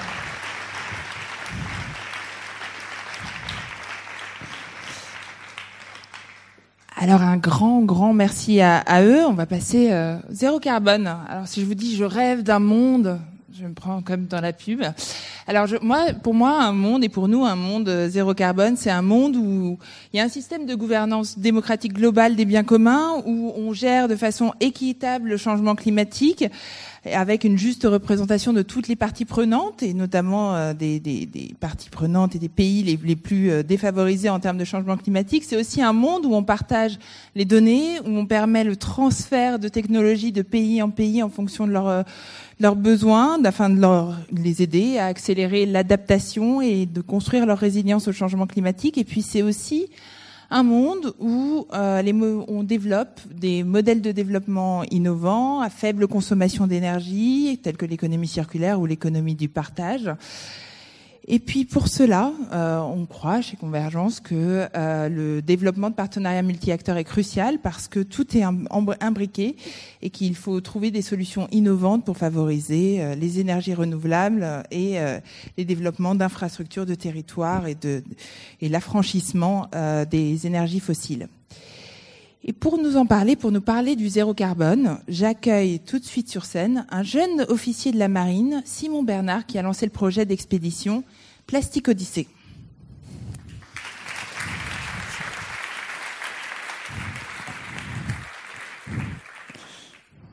Bonsoir, je m'appelle Simon, j'ai grandi en Bretagne, au bord de la mer, ce qui m'a donné envie de devenir euh, officier de la marine marchande.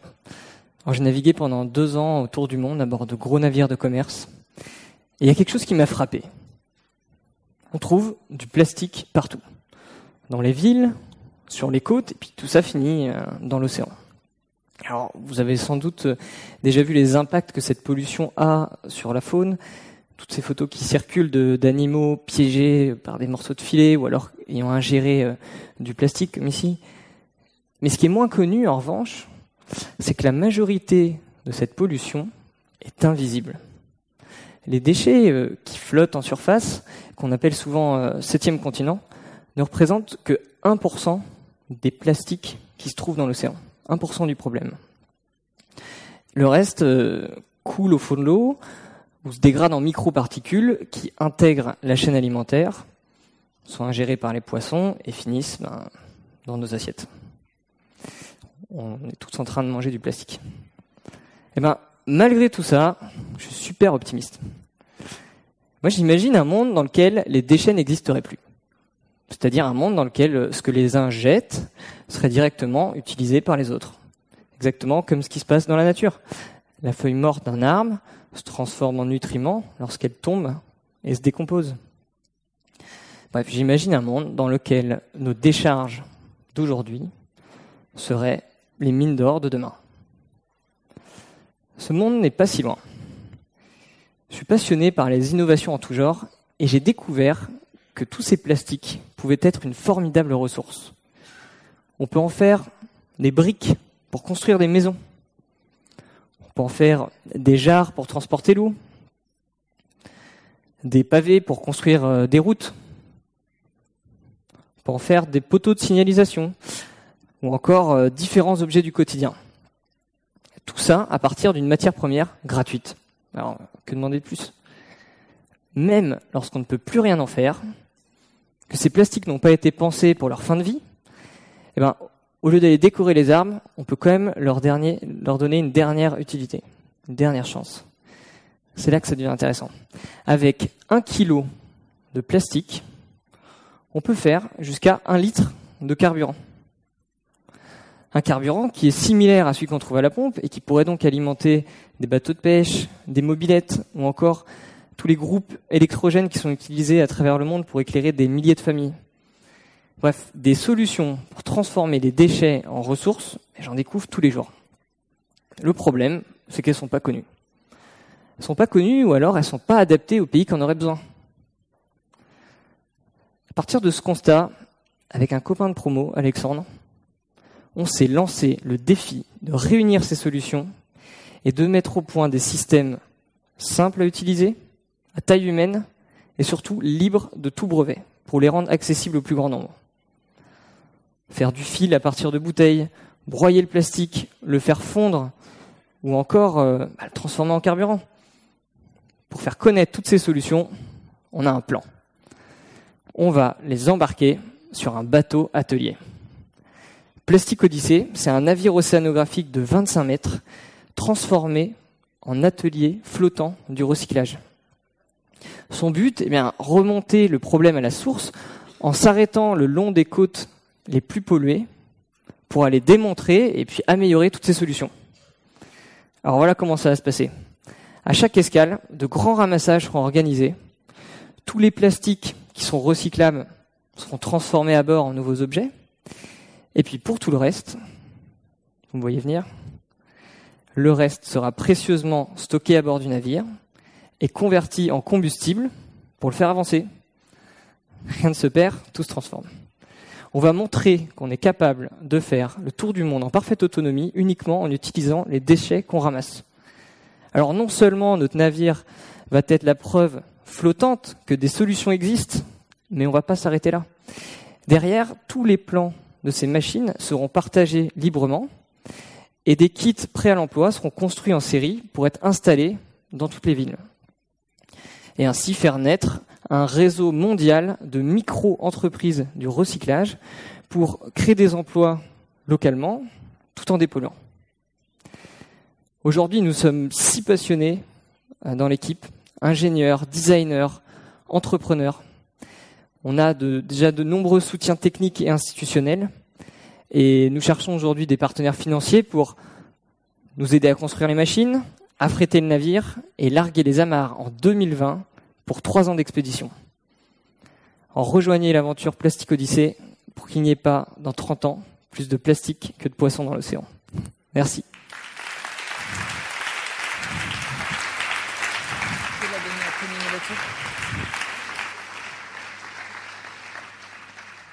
Un grand merci à Simon. Euh, pour aller plus dans le détail de la lutte contre le changement climatique, j'accueille sur scène Audrey Poulevard, présidente de la Fondation pour la Nature et l'Homme, et Laurent Boileau, président directeur général de Guerlain. Vos applaudissements.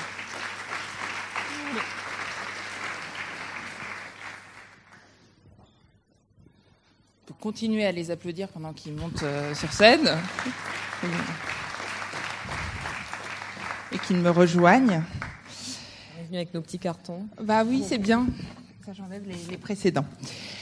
Alors, Audrey, vous étiez plus connue pour vos engagements contre le racisme, pour les droits des femmes, pour les enjeux de solidarité, mais aussi en tant que journaliste et chroniqueuse. Et vous avez récemment pris la présidence de la Fondation pour la Nature et l'Homme. D'où vous vient cet engagement D'où vous vient ce déclic? Mais c'est parce que euh, les, les sujets euh, de racisme et d'égalité entre les femmes et les hommes euh, sont convergents, c'est le mot, avec les questions liées au changement climatique, à la dégradation de l'environnement et à l'accélération de la biodiversité. Alors, ça peut paraître effectivement un, grand écart, mais pas tant que ça, et je, vous dirai pourquoi, mais surtout euh, en plus de, l'action que j'ai menée euh, de façon totalement euh, bénévole et désintéressée, comme aujourd'hui la présidence de la Fondation, pendant des années avec des associations euh, des groupes euh, qui euh, se mobilisaient pour l'égalité entre les femmes et les hommes ou contre les discriminations ou contre le racisme. Je me suis aussi souvent engagée, j'ai aussi souvent participé à des mobilisations avec des fondations, des associations comme la Fondation Good Planet de Yann Arthus Bertrand, comme euh, la Fondation Abbé Pierre, comme la Fondation Nicolas Hulot, qui est aujourd'hui la Fondation pour la Nature et l'Homme, ou encore Positive Planète. Et d'ailleurs, euh, pas mal de vos intervenants ce, euh, soir, je les ai vus au LH Forum, dont Live for Good, il y a quelques mois, enfin l'année dernière. Donc voilà, pour moi, c'est une suite logique. Euh, simplement, ça arrive à un moment où j'avais envie d'assumer un certain nombre d'engagements euh, de façon plus visible.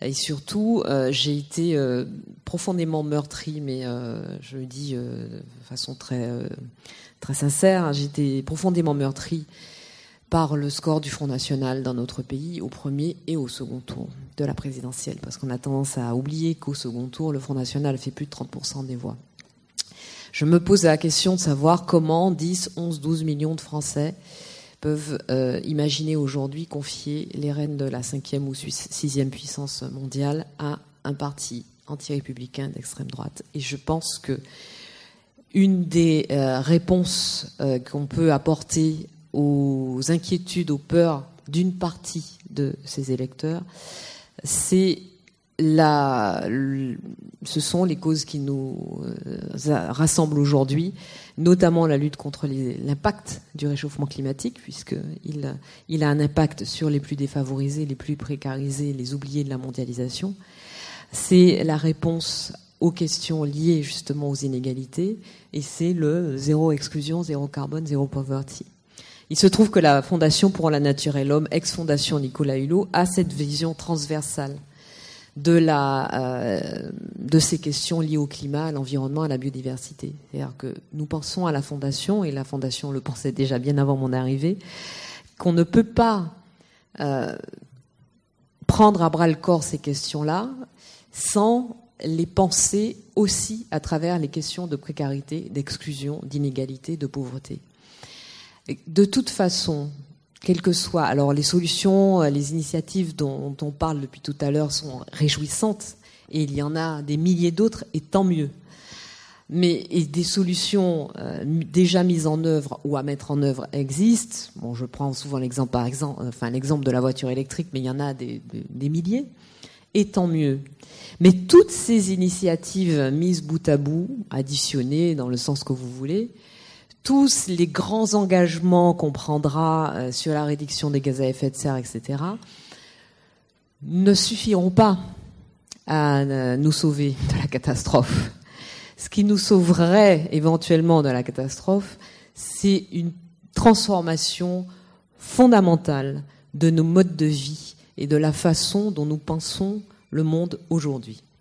Et cette transformation-là, elle induit euh, des sujets liés aux inégalités, à la pauvreté, à l'inclusion dont on parlait euh, à l'instant, des questions liées aux égalités, à l'égalité pardon entre les femmes et les hommes, puisque les femmes sont elles aussi parmi les premières à subir l'impact des changements climatiques, et euh, transformer nos, nos, modes de vie induit une autre conception du partage, du partage des richesses, de l'échange avec l'autre, de l'accueil de l'autre.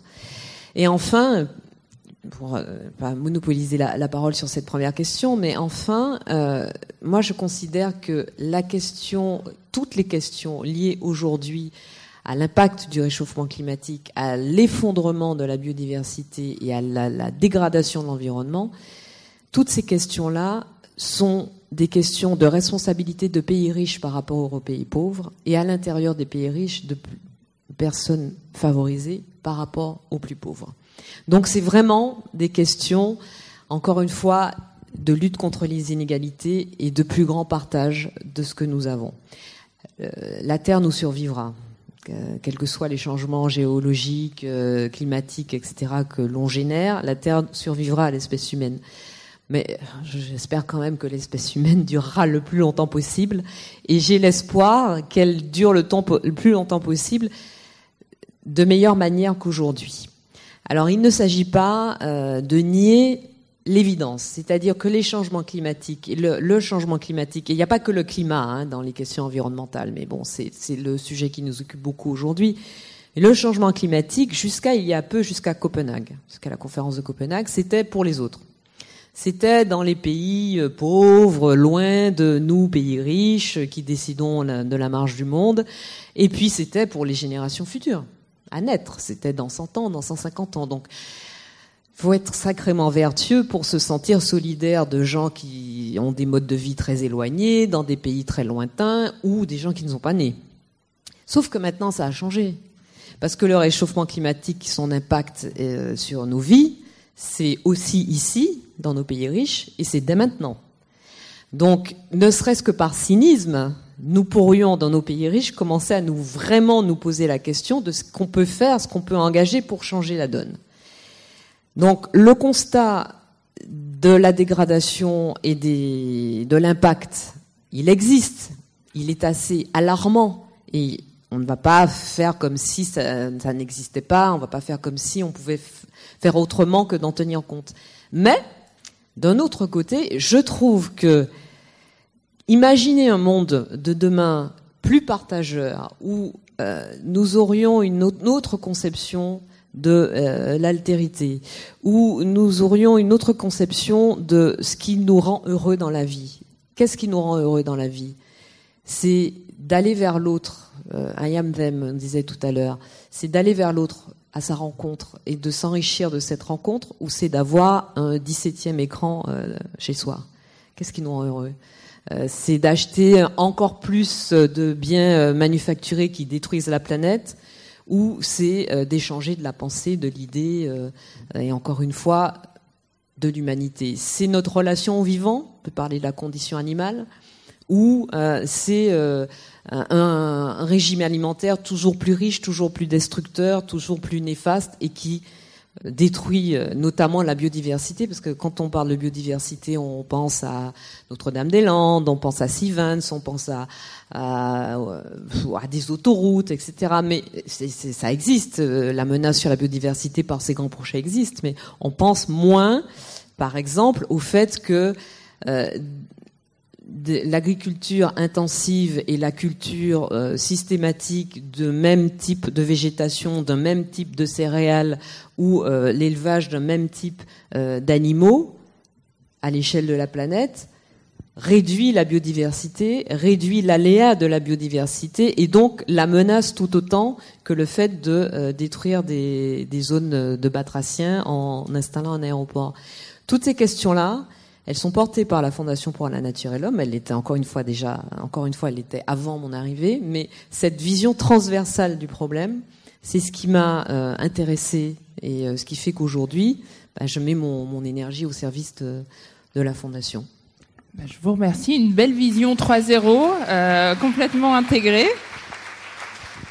Alors Laurent Boileau, je l'ai dit, vous êtes président directeur général de, de Guerlain. Alors ça fait dix ans, plus de dix ans que Guerlain est, est, cité en exemple en matière de, développement durable et s'est engagé dans, dans, cette voie-là.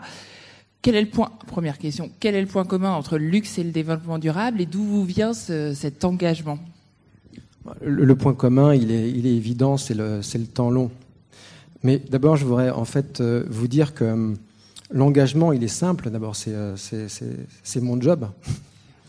C'est pourquoi? Parce que finalement, euh, être patron d'une affaire qui, est, qui, a été créée en 1828, c'est ni plus ni moins qu'être le récipiendaire provisoire d'une maison euh, et, pour laquelle euh, nous engageons pour la préservation, le développement et la transmission.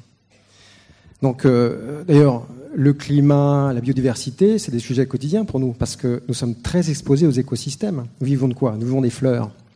Donc, le climat changeant met en danger l'écosystème. Il faut faire quelque chose. Alors, je dirais que quand je parle de notre engagement, il est né d'une nécessité.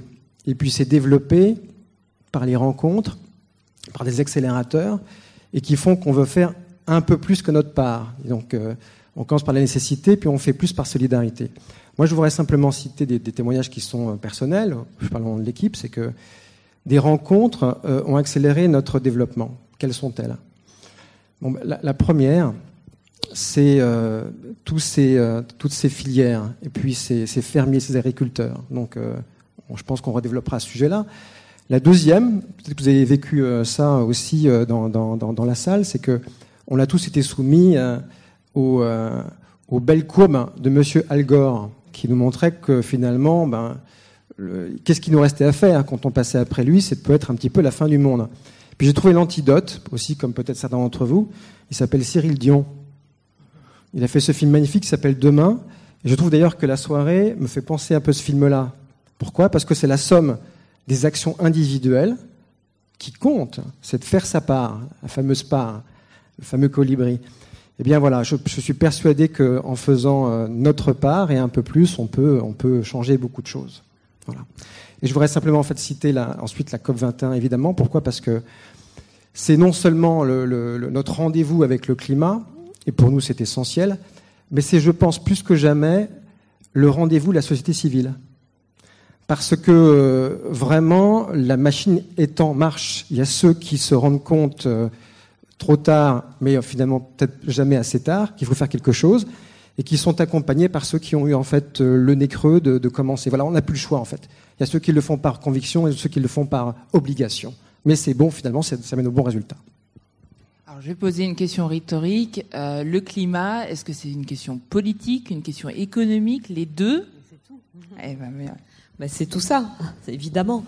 Euh, D'ailleurs, puisque vous parlez d'économie, euh, et euh, vous parliez à l'instant de, de, temps long. Euh, le temps long pour euh, pour la décision politique, c'est important, euh, et c'est c'est pas tout à fait ce que nous à la Fondation nous appelons le long terme, mais ça y contribue.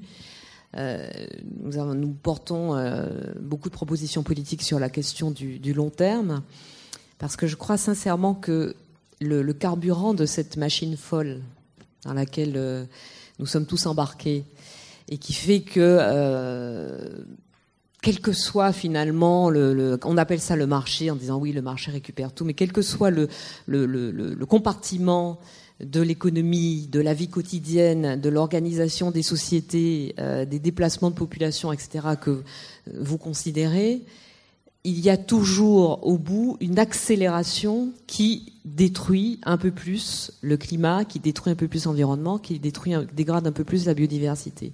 Et le carburant de cette machine-là, c'est le court terme.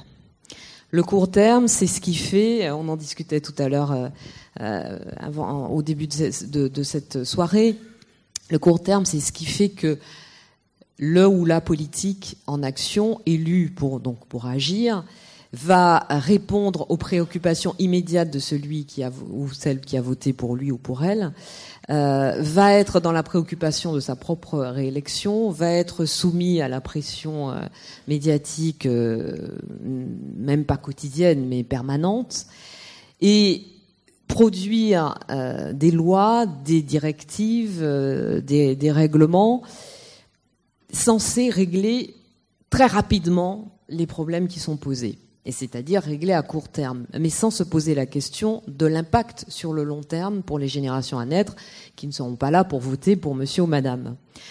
Le court terme, c'est ce qui aussi guide souvent les lecteurs au moment de mettre son bulletin dans l'urne, qui se dit si vous lui posez la question, quel qu'il soit, euh, qui va vous dire oui, le réchauffement climatique, je m'en rends compte, ça existe. Oui, la pollution, ça existe. Oui, mes enfants ont de l'asthme. Oui, il nous faut imaginer un monde euh, plus équitable dans lequel euh, on, on, ne peut pas tolérer que se produise euh, ce qu'on appelle pudiquement la crise migratoire euh, en Europe, aux portes de l'Europe et en Europe depuis le début de la guerre en Syrie, bon, même s'il y a eu d'autres vagues de migration liées à d'autres causes. Donc le lecteur ou l'électrice va vous dire oui, c'est pas tolérable, mais il y a plus urgent. Et en fait, lui aussi, il est dans le court terme. Sauf que euh, notre boulot à nous, ONG, c'est euh, ONG environnementale en tout cas, c'est de lui démontrer que premièrement, il n'y a pas plus urgent que l'urgence climatique, et que deuxièmement, en s'attaquant à la question du climat et aux questions liées à l'environnement, il, ou elle va résoudre ces problèmes urgents d'emploi, de sécurité, euh, de déplacement de population, etc. L'électeur est dans le court terme, le politique est dans le court terme, l'homme d'affaires, l'investisseur est dans le court terme. Le chef d'entreprise, euh, tout bien intentionné euh, et tout producteur d'activité qu'il soit, est souvent sous la pression de son actionnaire, de son investisseur qui, réclame, alors c'est pas tout le temps le cas, mais c'est souvent le cas, qui réclame assez rapidement un retour sur investissement. Là encore, c'est du court terme. Et j'entendais tout à l'heure le, patron du Crédit Agricole. Alors je dis que nous nous portons euh, à la fondation la, la, proposition de normes prudentielles révisées qui inclurait le risque climat. Et ça, j'espère que ça intéressera beaucoup les banques et les assureurs. Parce qu'aujourd'hui, euh, on a vu Harvey récemment, enfin l'Inde, le, Népal, etc. Les exemples, c'est dix fois par jour. Comment un investisseur euh, qui veut un retour sur investissement plus ou moins rapide peut-il, en toute euh, honnêteté et en toute transparence, évaluer l'intérêt d'un investissement s'il n'intègre pas le risque de l'aléa climatique. Et quand je parle de risque climat, c'est à la fois, l'aléa climatique, c'est le risque que de nouvelles normes imposées par les États modifient l'intérêt de, cet investissement, et c'est aussi le risque que des class actions soient lancées contre lui parce qu'il n'aura pas su euh, prévoir l'aléa climatique. Donc ça, c'est une partie, vous parliez d'économie, c'est une partie de nos propositions, c'est une partie de notre vision euh, du sujet. L'investisseur est dans le court terme, le politique est dans le court terme, l'électeur est dans le court terme, le scientifique est dans le long terme. Le scientifique est dans le long terme et, les sujets dont il parle sont dans le long terme. L'important, c'est aujourd'hui d'arriver à passer de la proposition et du diagnostic du scientifique à l'action du citoyen. Et c'est pour ça que nous portons une proposition que nous appelons l'Assemblée citoyenne euh, du long terme, qui a été un peu reprise par Emmanuel Macron euh, sous la forme de Chambre du futur, qui sera une troisième, enfin c'est notre proposition, hein, si elle aboutit, qui serait une troisième assemblée, ce ne sera pas le CESE, mais une troisième assemblée à côté du Sénat et de la Chambre des députés, censée alerter, pas faire obstruction à, la loi, mais censée alerter avec un droit d'alerte quand même assez, euh, voilà, significatif, sur le fait que la décision politique, le projet de loi, la proposition de loi, la directive, le règlement, etc., ou le décret d'application de loi euh, déjà voté, que la décision politique d'aujourd'hui a un impact sur le long terme et sur euh, les générations à naître, en matière notamment euh, de climat.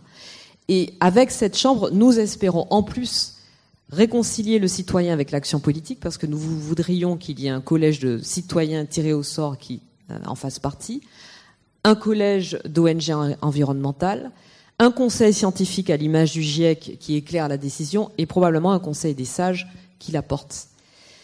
Je réponds donc à votre question sur, le fait de savoir si le climat c'est politique, c'est économique ou autre chose. C'est tout ça à la fois. Et si on ne le conçoit pas, qu'on reprenne cette proposition de la Fondation ou pas, hein, on n'a pas la, la science infuse, mais si on ne conçoit pas les questions liées à l'environnement, au climat, à la dégradation, enfin l'effondrement même de la biodiversité comme transversale, si on ne se pose pas la question du fait que sur notre planète, 10% des plus riches, dont nous faisons partie, hein, cinquième puissance du monde, hein, même si dans notre pays il y a 11 millions de pauvres et évidemment beaucoup de situations de précarité, mais des 10% les plus riches sur Terre produisent 50% des gaz à effet de serre les 50% les plus pauvres en produisent 10%. En revanche, ils subissent l'impact de la majorité de, l'effet de, des du réchauffement climatique. Des chiffres comme ça, il y en a une palanquée. Je ne veux pas vous assommer de chiffres maintenant. Mais si on ne prend pas, encore une fois, euh, ce problème de façon transversale, sérieuse, en se posant la question, encore une fois, de la remise en cause de nos modes de vie, de nos modes de consommation, on va pas y arriver. Et j'en termine d'une phrase. Je ne suis pas en train de vous vendre de la décroissance. Je ne suis pas en train de vous vendre euh, un retour en arrière. Au contraire, ce que je vous propose et que je ne vous vends pas, c'est une autre croissance. Je disais tout à l'heure, un, pays ou un monde dans lequel il y a plus de gens en, bonne santé, où il y a plus de partage, où il y a moins d'inégalités, je trouve ça plutôt enthousiasmant plutôt réjouissant. Donc c'est une autre croissance qu'on vous propose. Appelez la sobriété heureuse, appelez la sobriété responsable, comme vous voulez. Mais ce n'est pas un retour à l'âge des cavernes, pas du tout. C'est juste un recentrage, c'est peut-être avoir moins, mais avoir mieux. Et c'est juste un recentrage sur ce qui est l'essentiel dans nos vies. Encore une fois, moi j'ai des, smartphones, j'ai des écrans chez moi, etc. Je ne suis pas, pas en train de donner des leçons de vertu à tout le monde, mais est-ce qu'on a vraiment besoin d'une 17e paire de baskets ou d'un 15e jean quand on sait dans quelles conditions ils sont produits? Est-ce qu'on a vraiment besoin, et je suis persuadée du contraire, de manger de la viande cinq fois par semaine? Est-ce qu'on a vraiment besoin euh, d'avoir euh, deux véhicules euh, par domicile alors que les pouvoirs publics pourraient réfléchir de façon un peu plus globale aux questions de transport et mobilité. Sur ça aussi, on a plein de propositions. Je n'en suis pas sûre. En revanche, est-ce qu'on a besoin d'un air pur? Oui. Est-ce qu'on a besoin d'une eau de qualité? Oui. Il y a un milliard de personnes qui n'y ont pas accès tous les jours. Est-ce qu'on a besoin d'un monde un peu plus équitable où on n'est pas euh, puisqu'on en est arrivé où on n'est pas à, faire euh, un travail comme euh, celui de, qui nous a été présenté tout à l'heure? Je pense que oui. Mais je peux me tromper. Merci. On peut l'applaudir. Laurent Boileau, euh, sur cette question, le rôle des entreprises, le rôle du monde économique et puis le rôle de, chacun euh, pour changer les choses. Je pense que chacun joue son rôle, donc il y a forcément un rôle politique. Moi, je voudrais en fait euh, témoigner d'un rôle économique. Donc je vais être, c'est assez humble d'ailleurs comme proposition, mais je pense qu'encore une fois, c'est la somme de finalement d'actes humbles qui peut faire une chose plus grande. Zéro carbone, c'est le, thème de notre, notre discussion. Bon, comment nous on contribue à ça? Donc pourquoi on va y contribuer encore une fois? Puisque ça touche les écosystèmes et puis donc ça touche l'entreprise et son, finalement la transmission qu'on peut, qu'on peut en faire. Bon, la première chose, c'est que nous, on a commencé par faire des, euh, un bilan carbone, comme beaucoup. Hein. on améliore que ce que l'on mesure. Donc, euh, il y a 10 ans, on a fait le bilan carbone. Voilà, 40 000 tonnes, ça dira euh, certaines choses à certains. Et puis, c'est de se dire comment maintenant on tend vers, vers le, carbone neutre, puisque finalement, c'est la folie qu'on s'est donné comme objectif. C'est intéressant parce que nous, les, entreprises, elles vivent dans les tensions. Donc, comment fait-on une entreprise de luxe pour se développer davantage et pour réduire son empreinte? Eh bien, il y, a, différentes possibilités. Donc, je, vais en prendre deux, exemples. Le premier, c'est les transports. Et puis le deuxième, c'est euh, l'éco-conception. Sur les transports, euh, je peux vous dire que la réalité d'un homme d'entreprise, hein, c'est quand euh, les Chinois vous demandent en fait un conteneur de, de, parfum ou de produits de soins pour, pour le mois suivant, comment vous faites? Non, non, tu vas attendre trois mois, camarade, parce que on n'envoie plus maintenant les, produits par avion, on envoie uniquement les produits par mer. Bon, voilà, ça c'est les tensions de l'entreprise. Donc euh, nous, on s'efforce de travailler sur l'anticipation. Voilà. Et l'anticipation, ça permet euh, bah, de réduire simplement la facture transport. Et tous les ans, on met le compteur à zéro. L'autre sujet, c'est que peut-être certains d'entre vous, certains d'entre vous ont reçu ou euh, ont fait comme cadeau un, parfum Guerlain. Dans notre domaine, bien, il y a aussi, on parlait stéréotype, c'est celui de finalement des flacons très importants et puis de l'effeuillage. Plus il y a de couches, plus ça fait luxe. Ben, L'attention, c'est de dire ben non, on va remettre ça en question. On va faire des packaging qui sont moins lourds, qui, qui, sont également séparables, et puis aussi on va enlever des couches. Alors je peux vous dire, dans une entreprise, parce que moi je témoigne d'une entreprise, eh bien on vous prend pour un fou. On vous dit attention, cette maison Guerlain séculaire, voilà le patron qui veut faire vendre des parfums dans les berlingots. Donc ça commence comme ça. Puis la réalité, c'est qu'on se met en marche. Et la tension, elle est très positive. Moi, j'ai un exemple. Nous avons une ligne de soins. Je ne vais pas faire publicité, peu importe son nom. Mais c'est la première ligne de soins de l'entreprise. Eh bien, lorsque, en m'emballant, j'ai dit, vous savez, on va réduire par deux le, packaging. Euh, D'abord, ça crée quelques tensions, puis les études se mettent en marche. Elles y sont parvenues à faire quelque chose qui soit magnifique. Puis c'est moi qui ai paniqué euh, un mois avant la vente, en disant, mais t'es peut-être un peu fou, en fait, de mettre en danger l'entreprise par en fait espèce de vertu, euh, développement durable, espèce d'espèce de, de Don Quichotte à ta manière. La réalité, c'est qu'on a tenu bon et que ça fonctionne. Je pense que la tension, elle existe, et notre rôle, c'est au nom de la beauté, hein, c'est notre slogan, et on a maintenu la beauté. Et la réalité, c'est que économiquement, ça fonctionne, c'est même mieux, et ça ouvre des voies qui sont considérables. Puis j'ai un dernier exemple, finalement, puisque j'ai parlé de biodiversité. Vous savez, quand on parle de, temps long, nous avons la chance d'avoir des partenaires que nous n'avons jamais connu. Je pense à la bergamote. Si vous avez euh, des chalimats ou d'autres parfums de ce type-là, il y a la bergamote un peu partout chez nous. La bergamote, la bergamote, la bergamote, on la sélectionne dans le même endroit depuis 90 ans. La famille s'appelle Capois, quatre générations. Je peux vous dire que les parcelles, on les connaît. Moi, j'ai eu la chance d'aller aussi en janvier pour la, récolte. On la goûte, la bergamote. On a une communelle. Pourquoi? Parce qu'il faut conserver la qualité. Ça, c'est extrêmement engageant. Donc, euh, tous ces sujets-là, ben, on les préserve. Et notre rôle, d'abord, c'est, euh, on a une très jolie carte du monde chez nous qui présente les ingrédients et finalement les provenances, le sourcing. D'ailleurs, je peux vous dire un petit, secret. Nous, grâce, on le laisse aux autres. Ce qui nous intéresse dans le monde, c'est le jardin des autres filières. Eh bien, on développe ces filières-là et on crée les filières de demain. Un parfumeur, chez nous, n'est pas seulement quelqu'un qui invente, mais il part vers le monde et il crée des filières. Une filière, il faut 15, 20, 30 ans, 40 ans pour la développer. Donc le temps long, il existe, mais le temps long, il est en tension avec le temps court. Ce sont les entreprises. Et ça marche.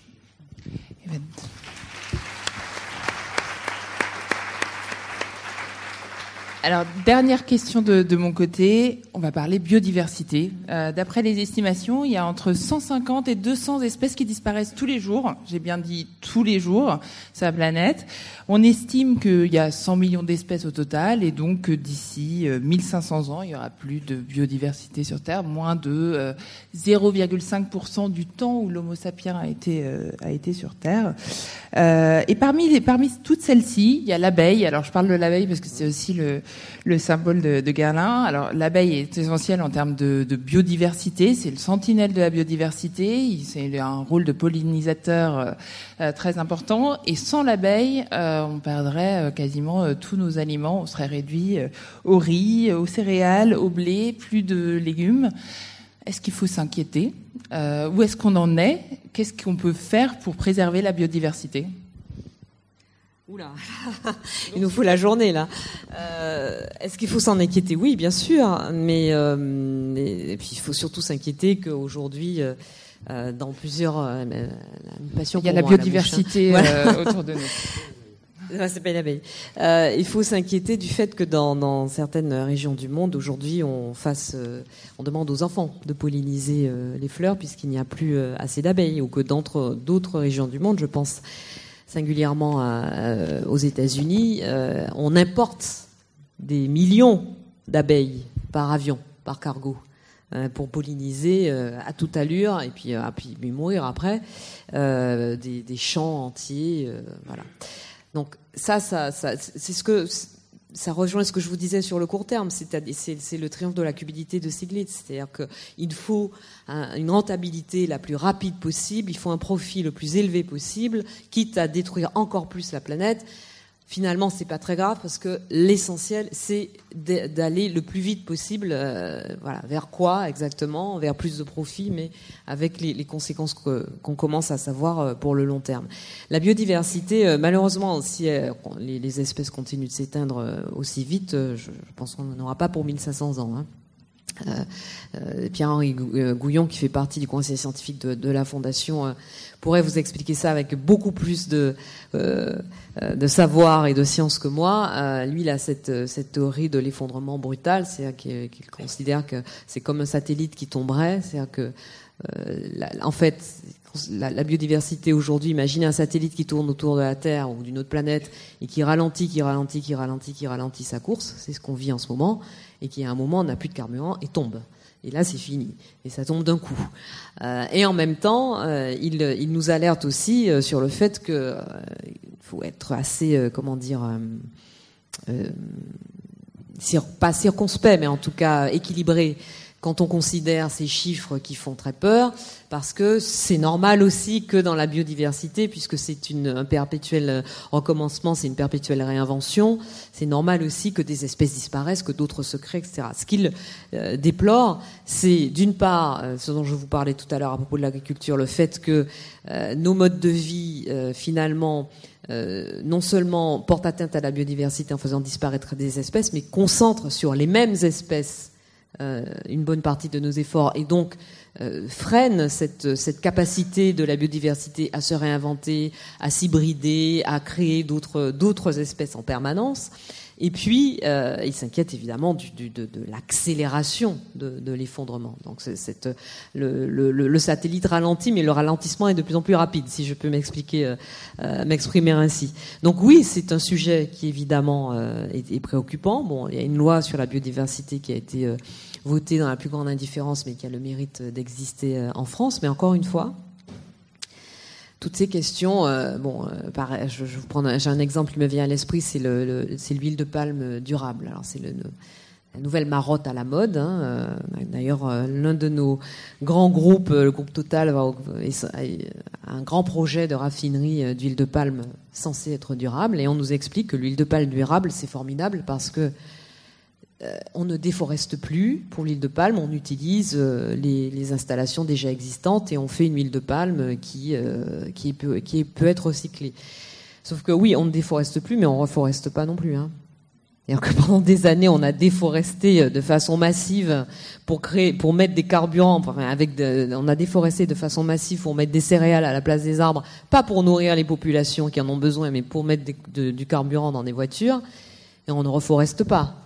Donc il y a une, légère, euh, voilà, c'est un petit peu ni vu ni connu, je t'embrouille. Et puis cette, euh, cette huile de palme durable, je demande à voir. C'est comme, euh, c'est- toujours cette idée, si vous voulez, qu'il y aurait une solution miracle.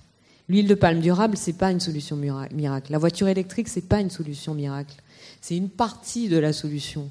La voiture électrique propre, j'ai fait un tweet il y a deux jours qui a, un petit peu tourné parce que j'interpellais Valérie, Valérie Pécresse, hier matin, qui était l'invité de France Inter, qui disait, je l'entendais dire, oui, mais la voiture électrique, euh, si ça, ça ne pollue pas, ça ne fait pas de bruit, donc pourquoi l'empêcher Empêcher le développement de la voiture électrique, ce serait limiter les libertés. Mais sauf que la voiture électrique, c'est polluant. C'est polluant. C'est moins polluant qu'une voiture euh, aux énergies, qui fonctionne aux énergies fossiles. Mais déjà, le processus de fabrication de la voiture électrique est polluant. Un certain nombre des matériaux de la voiture électrique sont extrêmement polluants, notamment des métaux. Et puis, quelle électricité on met dans cette voiture électrique? De l'électricité qui est produite à partir de quoi? À partir d'énergie, à partir de, de nucléaire, à partir de charbon, à partir de gaz? Toutes ces, toutes ces sources d'énergie-là sont polluantes. Et la voiture électrique, c'est c'est moins polluant, c'est mieux, c'est vrai, mais c'est pas une solution. On peut pas imaginer un monde dans lequel on va remplacer toutes les voitures euh, euh, fonctionnant à l'énergie fossile par des voitures euh, électriques. La solution miracle n'existe pas, mais la solution elle est en chacun de nous si nous nous, nous consentons à nous interroger sur nos modes de vie, à nous interroger sur ce, que, ce, ce qui est réellement nécessaire à notre épanouissement et ce qui réellement nous porte Qu'est-ce qui vous fait vous lever le matin? On pose souvent la question aux jeunes, j'en parlais tout à l'heure avec eux pour euh, Impact, euh, Impact Plus, je crois, Impact. Qu'est-ce qui vous fait lever le matin? C'est, encore une fois, est-ce que c'est d'acheter un nouveau produit? Ou bien est-ce que c'est de rencontrer des gens intéressants, d'avoir des conversations intéressantes avec les gens avec lesquels vous travaillez, de vous investir dans un projet qui vous donne la sensation d'être utile, qui vous donne la sensation de faire progresser l'humanité dont vous faites partie, qui est aussi une partie de la biodiversité. Nous sommes êtres humains, nous faisons partie de la biodiversité. Moi, je suis plus portée par les projets et par la rencontre avec l'autre que par le fait, même si encore une fois, je n'habite pas dans une grotte, hein, même si je consomme évidemment, mais je suis plus portée par ça que par le fait d'avoir euh, le dernier téléphone à la mode. Très bien. Laurent Boileau, sur la biodiversité et les engagements nécessaires pour, euh, pour préserver euh, l'abeille et les autres et l'être humain. Alors, je vais creuser mon sillon, moi je vais creuser le sillon des, des, petites initiatives qui peuvent avoir aussi un impact. Alors, je pense que, pour reprendre votre, votre thème, il, y a, il faut qu'il y ait convergence d'intérêts et convergence dans la solidarité. Alors je m'explique. Bon, je reviens sur notre sujet. Nous, préserver la biodiversité, c'est garantir la qualité. Donc, euh, donc euh, nous, on se lève aussi tous les matins pour ça. Je prends l'exemple de l'abeille. Hein, pour vous montrer un peu comment ça peut se produire finalement avec une chaîne qui peut faire beaucoup plus que l'idée d'origine. Nous, simplement, on s'intéresse à l'abeille parce que c'est un symbole de la maison, et puis parce que fleurs, euh, les abeilles sont pas loin. Et puis, on s'est intéressé il y a quelques années aux travaux euh, d'un docteur, d'un professeur, qui a trouvé dans les produits de l'abeille des vertus cicatrisantes. Et puis, que font euh, finalement nos chercheurs? Ils disent, y a-t-il un parallèle aujourd'hui entre la cicatrisation et puis le monde, donc là, moi, dans le parfum, dans le monde de la cosmétique, la diminution des rides? Alors, qu'est-ce qu'on a fait? On a commencé à travailler sur les produits de l'abeille. Et puis, bon, je vais faire un raccourci. Chemin faisant, pour trouver les molécules qui sont efficaces dans nos produits, nous sommes arrivés sur un petit morceau de terre qui s'appelle l'île d'Ouessant. Et l'île d'Ouessant, en fait, abrite une espèce extrêmement rare d'abeilles qui s'appelle les abeilles noires d'Ouessant, qui ont la chance en fait d'être assez loin du continent pour être protégées contre toutes finalement les, autres espèces qui pourraient les tuer. Et puis, vivant dans un milieu hostile, ils développent des capacités extraordinaires donnant en fait euh, euh, naissance à des, produits de l'abeille, des miels, qui sont intéressants pour nous. Voilà, on va vers ces gens-là, et qu'est-ce qui se passe? Eh bien, on rencontre des gens. On rencontre euh, Jacques Kermagoret, qui est le conservateur de, de, de, l'observatoire d'Ouessant. Et puis, évidemment, il y a plus que simplement la chose économique. Aussi l'empathie, la sympathie, puis on va au-delà. Donc, on prélève le miel, et puis après, on l'aide à se développer. Qu'est-ce qui se passe derrière? Je suis un peu court, mais on a, le temps est compté. C'est que eh on rencontre les gens du, monde de l'abeille. Et puis d'autres rencontres, par exemple, s'appelle Thierry Dufresne. C'est un, je trouve, un, fou bienveillant qui s'est dit, ensuite, justement à toutes ces, craintes qu'on peut avoir sur euh, la disparition des abeilles, qu'il fallait d'urgence repeupler l'Europe de 10 millions de ruches. Et qu'en ce faisant, d'ailleurs, on pourrait créer 35 000 emplois. Qu'est-ce qu'il fait? Eh bien, il prend euh, son patron de pèlerin, il va voir le gouvernement français, le gouvernement européen, et il se fait aider. Et puis nous le rencontrons. Et qu'est-ce qu'on fait? Eh bien, on lui propose. Alors, on est, je dis souvent, locomotive dans certains sujets, et parfois on accepte en fait des, wagons, mais moteurs dans d'autres. Donc, on s'associe à lui pour promouvoir justement son projet. Et puis, tout à fait récemment, nous avons organisé euh, cette année, et c'est le début d'une peut-être une, grande histoire, les premières universités des abeilles. Pourquoi faire? Bah Pour mettre ensemble les acteurs de cette filière et pour le sujet de la protection. C'est un, un- compliqué. Hein. Euh, c'est un sujet très noble, mais parfois avec des combats euh, extrêmement, extrêmement, extrêmement importants. Voilà. Et tout ça, finalement, nous emmène à au-delà. Je pense que la biodiversité, c'est nécessaire. Il faut faire confiance à la convergence d'intérêts communs et d'esprits communs, euh, qui est un esprit très positif. Voilà, tout simplement. Je souhaite beaucoup de filières de- comme celle-ci, d'ailleurs. On peut, on peut faire quelque chose. En deux mots, un message, un mot de clôture. Euh, Engagez-vous, ce que je disais à- aux jeunes que j'ai rencontrés tout à l'heure. Quand, quand, quand je dis que la, la solution est en nous, euh, alors euh, bon, ça peut paraître un peu euh, un peu naïf, un peu peace and love, un peu voilà flower power, mais euh, c'est la vérité. Et euh, n'imaginez pas qu'il y ait autre chose que ça. Euh, la solution est en nous pour accueillir euh, les migrants dont on parlait tout à l'heure. La solution est en nous pour améliorer la situation. La solution est en nous pour moins détruire no- notre planète et pour être un peu plus solidaires les uns des autres. C'est pas moi, je suis pas, vous savez, je suis athée. Hein, je, ça peut paraître un discours euh, très religieux et pas du tout. Euh, c'est juste, euh, c'est, c'est, c'est Nougaro. Euh, c'est, donne-moi la main, camarade. J'ai cinq doigts, moi aussi. On peut se croire égaux. C'est un de mes mantras. Et euh, réfléchissez-y, essayez de l'appliquer à la vie euh, de tous les jours. Je voudrais juste dire d'un mot revenir sur la table ronde précédente, puisque vous avez rappelé que je m'étais beaucoup battue pour l'égalité entre femmes et hommes. Euh, et dire que une, une femme présidente, une femme ministre, une femme chef d'entreprise, une femme artiste, une, femme sportive, une femme euh, conductrice de camion, une femme enseignante, une femme quelle qu'elle soit, quelle qu'elle soit, c'est un exemple pour les petites filles et pour les jeunes filles, très important, et c'est un exemple pour les petits garçons et pour les adolescents aussi, parce que c'est important aussi que eux se projettent dans un monde où les femmes et les hommes aient les mêmes aspirations, les mêmes rêves, les mêmes euh, volontés euh, d'achievement, comme on dit euh, en anglais, de réalisation. Donc c'est ensemble hein, qu'on va faire ça changer. C'est pas femme contre homme, c'est femme avec homme. C'est ensemble qu'on va faire ça changer et on le fait changer ce monde-là, que ce soit le climat ou autre chose, on le fait changer pour nos enfants. Ce matin, il y avait une réunion euh, de, plusieurs ONG environnementales, dont la Fondation, avec le, président de la République. Et euh, j'ai cette discussion avec lui sur le futur, les générations futures et tout. Et à un moment, je lui dit, mais en fait, on se trompe quand on parle de génération future, parce que la, génération de notre président, euh, qui est aussi celle de certains d'entre vous ici, elle est déjà programmée pour vivre jusqu'à 125 ou 130 ans. Ah ben oui, mais ça fait long, mais elle est déjà programmée pour ça. Et ceux qui viennent après, les plus jeunes, sont programmés pour aller encore plus loin. Donc, euh, j'ai dit, vous serez concernés aussi par les questions du réchauffement climatique, parce qu'à 120, 125, 130 ans, c'est le moins que je lui souhaite.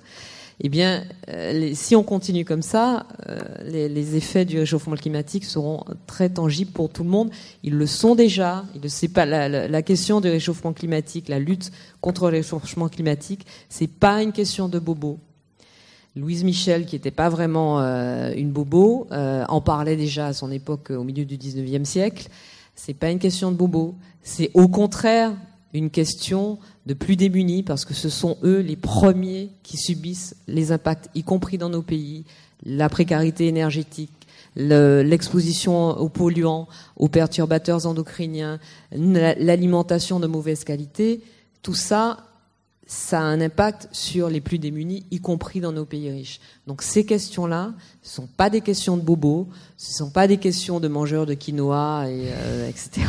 Ce sont, mais c'est très bon le quinoa, mais ce sont des questions de l'humanité en nous et de notre relation à l'autre et de notre relation au vivant, donc le vivant y compris non humain. Merci à vous. Merci. Un dernier mot.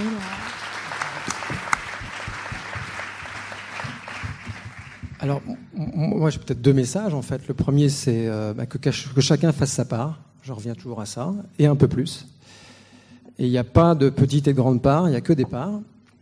Et la deuxième chose, c'est que, pour reprendre votre, mot, Audrey, euh, je pense qu'il faut s'engager avec exigence et bienveillance. Euh, beaucoup de témoignages aujourd'hui, d'abord très émouvants, et puis ensuite des initiatives. Euh, moi, j'ai un coup de cœur particulier pour Gabriel, parce que c'est exactement, à mon avis, euh, l'exemple même de cette exigence et de la bienveillance. Ce sont des vrais projets, euh, ce sont c'est pas des projets pour faire plaisir. Euh, D'ailleurs, euh, je crois qu'on vous a dit qu'avec la bourse qu'on vous a donnée, il fallait bosser pour réussir. Puis en même temps, voilà, il y a le souffle bienveillant. Je pense que si on est capable d'avoir ces, ces- ces deux attitudes, il y a de quoi être très optimiste. Bah, Je vous remercie, je vous demande de les applaudir. Merci à eux d'avoir accepté d'être avec nous euh, ce soir.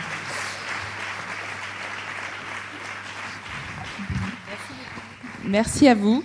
Alors, on passe euh, dernier focus, zéro pauvreté. Alors, on a discuté, tout est lié. Euh, Il n'y a pas de, zéro pauvreté sans euh, penser à une approche holistique, à lutter contre le changement climatique, à inclure l'ensemble des populations. Donc, je vais faire bref.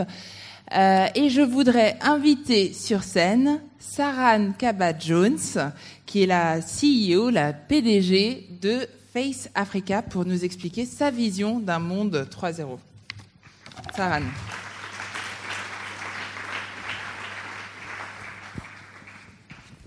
Okay. All right. Good evening, everyone. Je vais parler en anglais parce que mon français n'est pas très bien. Um, I'm delighted to be here, and I thank you all kindly um, for having me. And I was invited to share with you all my vision for a zero poverty world and how to achieve it. As we're all aware, eradicating poverty remains the greatest global challenge of our time.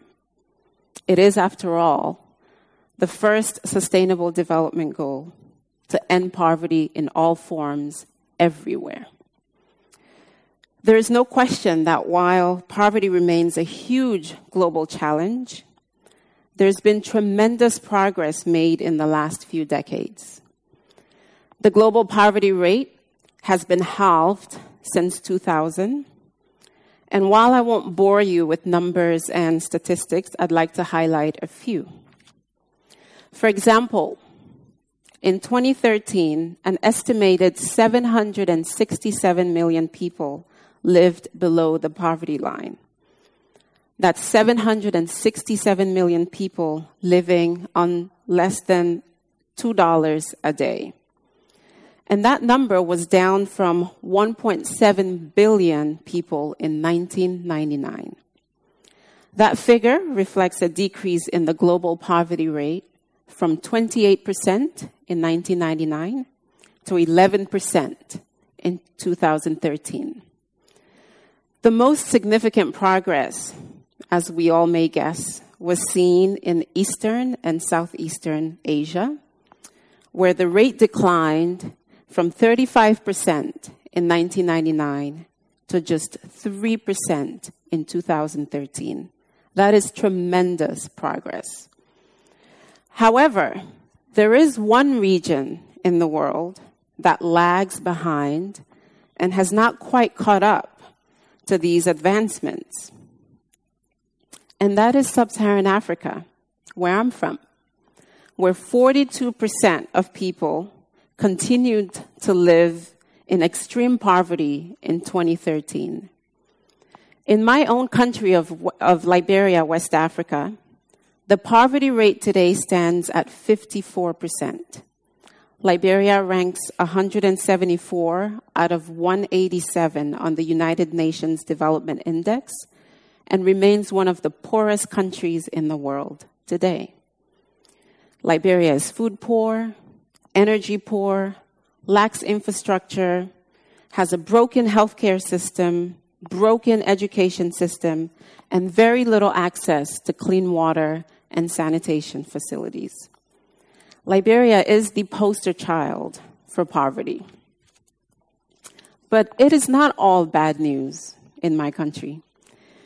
Despite a decade long civil war that led to its current conditions, the country has experienced strong democracy that has led to two democratic elections, relative peace, and improved governance, which has paved the way for investments and development. Liberia's brutal civil war took the lives of hundreds of thousands of people and displaced millions.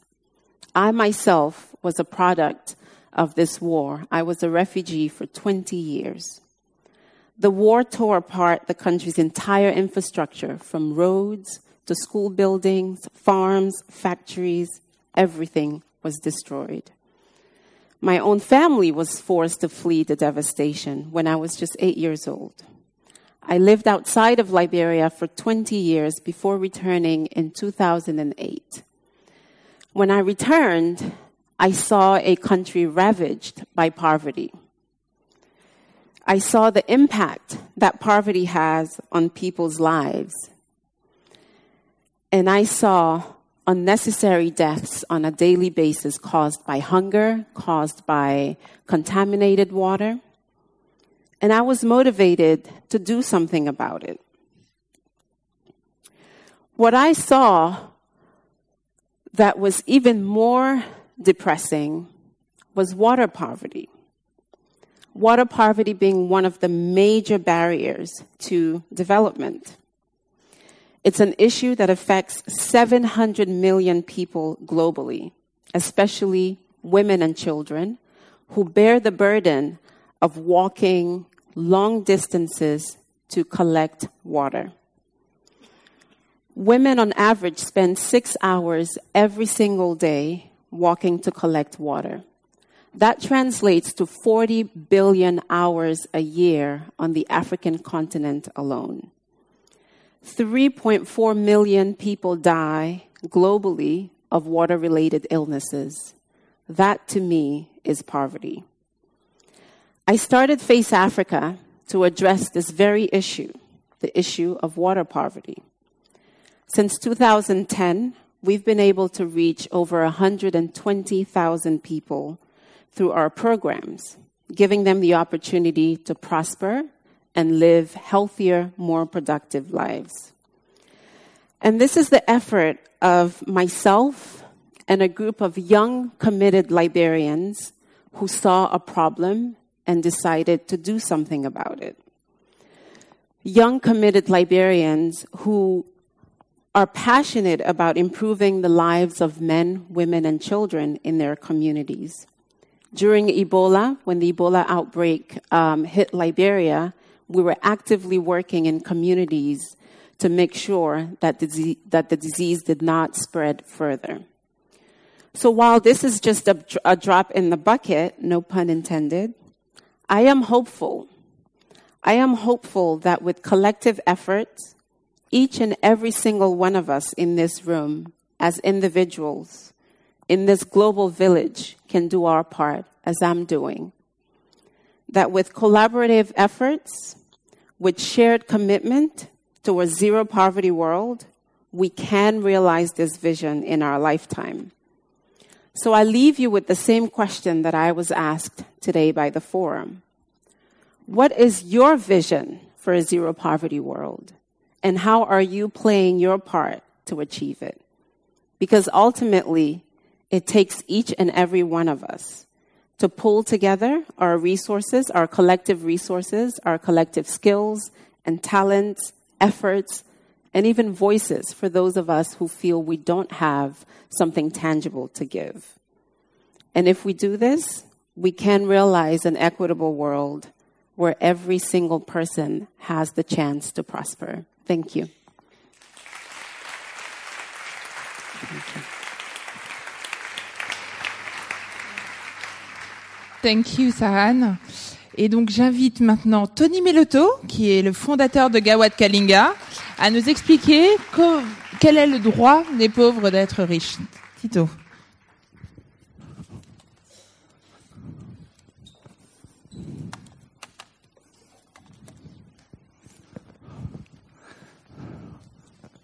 I am deeply privileged on behalf of uh, the poor people in my country as well as other parts of the world to be an ambassador uh, for the Zero Poverty uh, Global Campaign. And uh, I am very excited that this is being done here in Paris.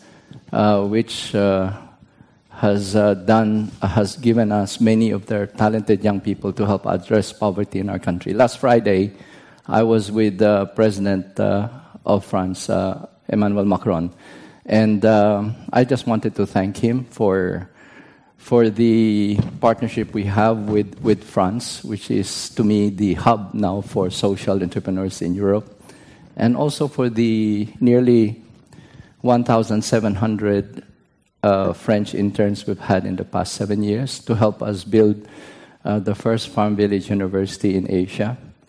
And, uh, and our goal is to really end poverty in the Philippines and other parts of the world. We just have to show that it can be done. And this has been a journey that uh, we have been taking in the last 20 years. And uh, oftentimes I'm being asked, how can an executive of a multinational company and also an entrepreneur uh, decide to start Gawad Kalinga to be with the most marginalized, to be with the most excluded in society. Anyway, uh, it was very simple. I am raising uh, five children, four of them daughters, in a world that uh, was becoming uh, less sustainable because of uh, the plunder of the planet, because of climate change vulnerability, because of poverty. And so we started to really address this uh, by providing land for the landless, home for the homeless, food for the hungry, water for the thirsty, light for those in darkness. Just uh, basically a more holistic approach toward addressing poverty. And tonight I was uh, very happy to see the, uh, the, the, winners of the, uh, the finalists of the uh, Live for Good campaign this year, because last January we had five of them in our Farm Village University in the Philippines, which we built together with our French interns. And it is the first college for social entrepreneurs in Asia. And, uh, and uh, so even the toy that is the mascot was done by a French entrepreneur working with, uh, within our farm with 50 mothers. So we are now creating what we call is a global ecosystem. And, uh, and we're very happy that the competencies of the brightest and the best from a developed country is now also helping uh, us create now a more sustainable uh, uh, development in our country. The Philippines, uh, uh, I am very excited to also share with you that we are aligned with the SDG, and that is to end poverty in our country with, by 2030. And it is simply that there is greater consciousness now among our people that it can be done. As you can see here, this used to be a, uh, this used to be a quarry. This was plundered uh, wasteland. And we have transformed this into a beautiful community through the effort of the beneficiaries themselves provided sweat equity. But at the heart of it is also values formation. And that is to just liberate our people from a, a poverty mentality that, uh, that has imprisoned them for, for generations. And it is important that they get also the most privilege not, uh, from another country, which is associated with luxury, with uh, the best that uh, the world can offer. Because in our country, we know France, uh, Chanel, Dior, uh, Louis Vuitton.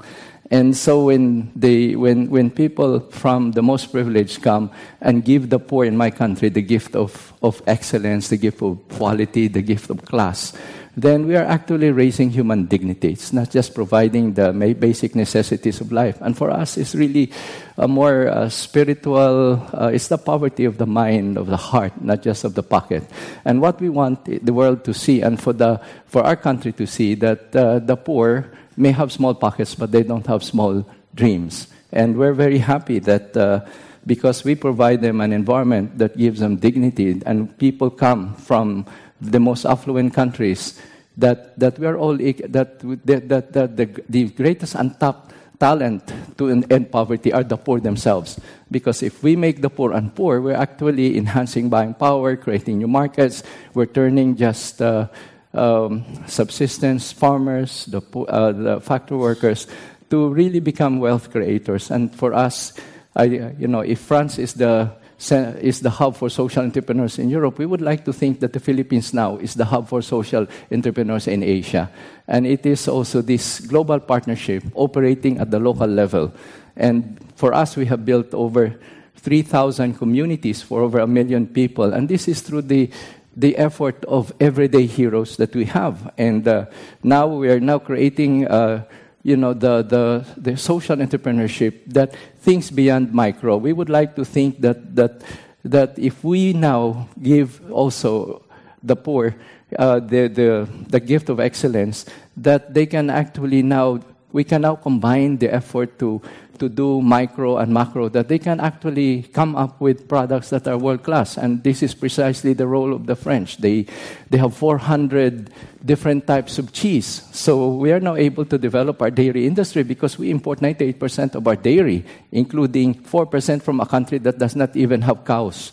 No, and, and so we realize that, just like our chocolate, you know, we import 85% of our chocolate from countries that do not grow a single chocolate tree. And so we realize that our poverty uh, has uh, been imposed upon us by 350 years of brainwashing and perpetuated by elite globalization. So we realize that those of us who are privileged with the best education have to, to go down to, uh, to give our, our presence in the lives of the uh, abandoned, rejected, neglected, and help them develop, uh, see their potential to really uh, uh, uh, produce world class products and become world class people. And, and so I am very, I, I, come to Convergence every year simply because this is the, the, the gathering of people who are not just talking, but have done a lot and will continue to do a lot of things. And, and, and basically, we're focused on really uh, enhancing, uh, expanding more our partnership. I'm very happy to see that we have some people from Aix-en-Provence, uh, from Synergia Solar, who are now also providing solar energy in our country. So again, it's creating shared value for us because this planet is our home. And the poverty in my country should be the poverty in other countries as the poverty in the sub-Saharan Africa. This is also the poverty in France or the poverty in my country. And uh, I came to realize, and that's only fa- possible for us to really address poverty effectively if we consider the poor as family. And that happened to me uh, at the start of my journey, and that's the reason why I involved my children in this journey. When I started to work with gang members, uh, drug addicts, with out of school youth, with criminals, I brought my, my, my, my daughters, they were in their teens. And on one occasion, we, my, my 16 year old daughter was working with street prostitutes, and she came to me crying because her friend, who was her age at 16, has had two abortions. She was raped by her stepfather when she was 13, and she was gang raped. And then I looked at her and I looked at my daughter, and I realized that if my daughter was born in poverty in the slum, she could have been that prostitute. And that moment, I realized that unless I treat the children of the poor as my family, my own biological children have no future in this planet. And uh, so it has been, uh, you know, it has been uh, the most exciting journey. And I've realized also that the most privileged in other countries, particularly France, come to Gawad Kalinga to look for purpose, to look for value, to look for resilience. And then they come back to France and they start Ticket for Change. They start Make Sense. They start many other movements.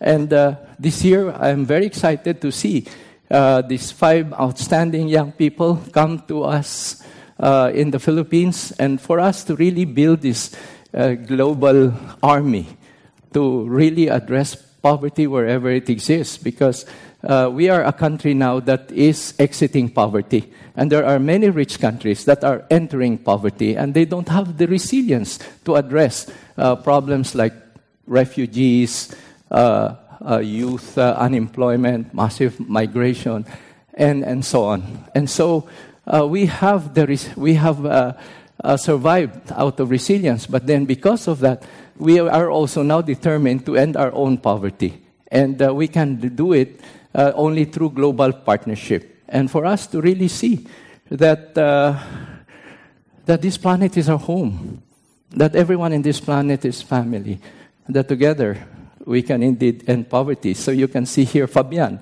He's been in the Philippines for six years, and uh, he's the one who made the, the toys together with 50 mothers. But his goal is to be able to create now the first toy company that will be able to provide jobs for a thousand mothers. And, uh, and so we realized that uh, uh, there's no exclusion because of, of color of skin, because of religion, because of uh, gender, or whatever it is. We, we came to realize that we can only address the, the problems that are now of our uh, that that affect all of us if we can do it together. And and so tonight I would like to really uh, express my deep appreciation for the effort now of of uh, of convergence for this triple zero campaign. Because my country is also the most vulnerable in terms of climate change, and uh, we have been uh, working hard to really uh, also build sustainable communities for our calamity victims. In fact, we're very happy that schools like ESSEC even built an ESSEC village, sent 50 vi- uh, volunteers every year, and the Polytechnic, HEC, and the other schools are doing likewise. And so we came to realize that the time is coming that we will also, as, as we grow as an economy, that uh, our rising poor will be, we can think of really uh, outstanding brands. And they will be sourcing the ingredients, like we're buying a lot of lavender now uh, for our social enterprise human nature from France. And so, again, we would like to really see ourselves no, as, as, as, as rising markets that with social entrepreneurs now as the bridge of, of, of, uh, of sustainable prosperity for all. So I want to congratulate uh, all of you, uh, the people now who really are taking responsibility for this planet, and uh, especially for young people right now who will just uh, build a world that is kinder, that is fairer, that is safer, and that's happier than what they will inherit from us. Thank you very much.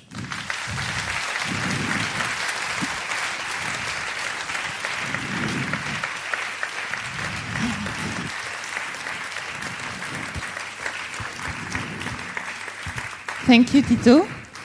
Et pour conclure cette euh, soirée et conclure ce dixième anniversaire euh, du Forum mondial Convergence, euh, je vais inviter sur scène Frédéric Roussel, qui est le fondateur et le président de Convergence, Éric Léandry, fondateur et président de Compte, et Gérald Maradan, qui est directeur général d'EcoAct. Et ils vont conclure et nous présenter l'Alliance mondiale 3.0 qui, nous l'espérons, permettra d'étendre notre contribution au niveau global. Je vous les demande de les applaudir.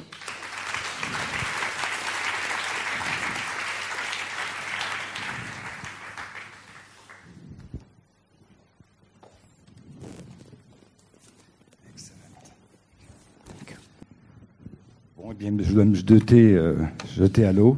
Euh, donc, on doit conclure sur ce, sur, euh, sur ce séminaire, enfin sur, cette, sur ce dixième forum de convergence. Et on voulait conclure en annonçant euh, le, lancement d'une action qui, on l'espère, va prolonger durablement et globalement ce que nous avons entamé il y a dix ans euh, à un niveau un peu parisien avec Convergence. Alors, je, je vais... Euh, j'ai autour de moi, donc on a, on a depuis le départ Convergence essayé de faire converger, vous l'avez compris, des acteurs très différents et qui, quelque part, se regarde toujours un peu en chaîne de faïence. Le secteur privé, les techs, les,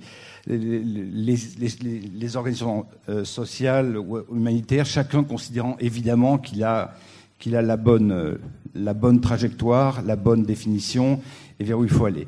Donc on a souhaité pour, cette, pour le lancement de cette alliance globale du triple zéro euh, associer dès le départ non pas que des Français, mais des Philippins. C'est pour ça que euh, M. Melotto est là, qu'il est un peu notre notre, notre leader. On a associé des entreprises qui ont accepté de s'impliquer dès le départ à fond sur cette notion du triple zéro et on espère au cours des années à venir euh, développer le message d'un monde euh, plus harmonieux euh, où l'injonction contradictoire de la lutte contre la pauvreté et de la lutte contre le changement climatique pourront être englobées dans cette notion de triple zéro pour arriver à, à, à avancer.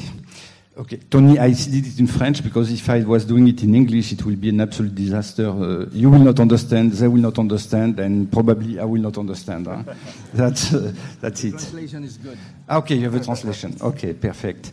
Euh, et donc, je, je, vais laisser la parole aux premières organisations qui ont accepté de, de, de, de, de s'associer dans le lancement de cette alliance globale du triple zéro. On est à parité, euh, for profit, non for profit. Et, euh, et, je laisse la parole à nos amis euh, de compte d'abord, euh, qui, ont beaucoup œuvré cette année pour nous aider à, faire travailler ce forum sur les questions de digital et de comment les choses pourraient tourner autour de, de ce nouveau monde qui se crée. Et je laisse la parole à Eric pour nous expliquer qu'est-ce qu'il nous propose. Oui. Alors moi, moi j'ai toujours le même problème. Hein. Quand je vais en Afrique, euh, j'ai du mal à pas pleurer avec euh, les idées géniales euh, des start africains. Quand je viens ici, j'ai le même problème. Ça a commencé très fort, ça continue encore plus fort derrière avec Simon. C'est incroyable aussi le Liberia. Et puis on termine par Tony. Alors là, bon, vous savez plus quoi dire. D'ailleurs, vous savez même plus pourquoi vous êtes là. Parce qu'entre deux géants, je ne sais pas si vous savez ce que fait Fred aussi en dehors de Convergence, mais entre deux géants de, de l'aide réelle, réelle, avec des millions de personnes aidées d'un côté et d'autre, nous, on n'est pas grand-chose. Donc euh, la seule chose qu'on voulait euh, faire euh, avec Quant euh, cette année, la seule chose qu'on aimerait apporter à tout ça, c'est une petite pierre à l'édifice, petite pierre à l'édifice en apportant toutes les technologies que l'on a pour indexer, que ce soit indexer euh, la biodiversité, on va d'ailleurs indexer la réserve XXL euh, pour euh, la Nouvelle-Calédonie, que ce soit pour aider à, faire de l'intelligence artificielle, et on sera très heureux d'ajouter Microsoft, qui à première vue a un truc particulièrement génial pour augmenter encore mes capacités serveurs, pourquoi pas? Mais surtout l'indexer en offrant de l'open source. Et là, Simon, avec grand plaisir pour faire du crowdfunding avec toi. Et puis pour finir euh, sur l'idée tout à l'heure de l'art, nous, c'est AQO qui nous fournit l'énergie verte euh, qui permet à Quant de faire avancer. Et AQO, c'est la fondation AQO qui a financé une partie de Demain, le film dont vous parliez tout à l'heure. Donc au final, tout le monde se retrouve un peu, tout le monde se retrouve beaucoup. Et ce qu'on aimerait faire vraiment avec Quant, c'est vous apporter toutes les technologies possibles, les mettre open source le plus possible, donner de la data le plus possible et vous la fournir parce que vous êtes juste des génies et des héros de ce monde, tous les deux, sans aucun souci. Donc on aimerait pouvoir la partager et vous donner la possibilité de l'accélérer. C'est juste pour ça qu'on est là, que ce soit pour le carbone, on va faire ce qu'on peut de notre côté, mais vous aider, que ce soit pour la pauvreté, on va faire ce qu'on peut de notre côté, mais surtout être capable de montrer comment vous avez fait, comment vous avez réussi, de l'expliquer. C'est une idée euh, d'Equito, c'est aussi ton idée, c'est le même genre d'idée, ça se rejoint aujourd'hui. On peut l'indexer, on peut le mettre à jour, on peut vous l'offrir. Et c'est ce que l'on voudra apporter demain matin. C'est pour ça que l'on est là avec Quant. C'est pour ça qu'on va essayer d'apporter une petite pierre, parce que quand on voit ce que vous faites, ben, on est des nains, et, peut-être que Microsoft va faire qu'on soit un tout petit peu plus grand, mais en fait, c'est l'open source qui va faire qu'on va être beaucoup plus grand, parce qu'on va pouvoir vous l'offrir à vous, et vous allez pouvoir euh, utiliser ce qu'on utilise dans les startups pour vos propres euh, usages, et ça vous appartiendra, et ça appartiendra aux gens que vous voulez aider. Voilà, c'est tout ce que l'on peut faire. Et on vous remercie de nous accepter parmi vous parce que vous êtes juste des génies et nous, on fait juste de la tech.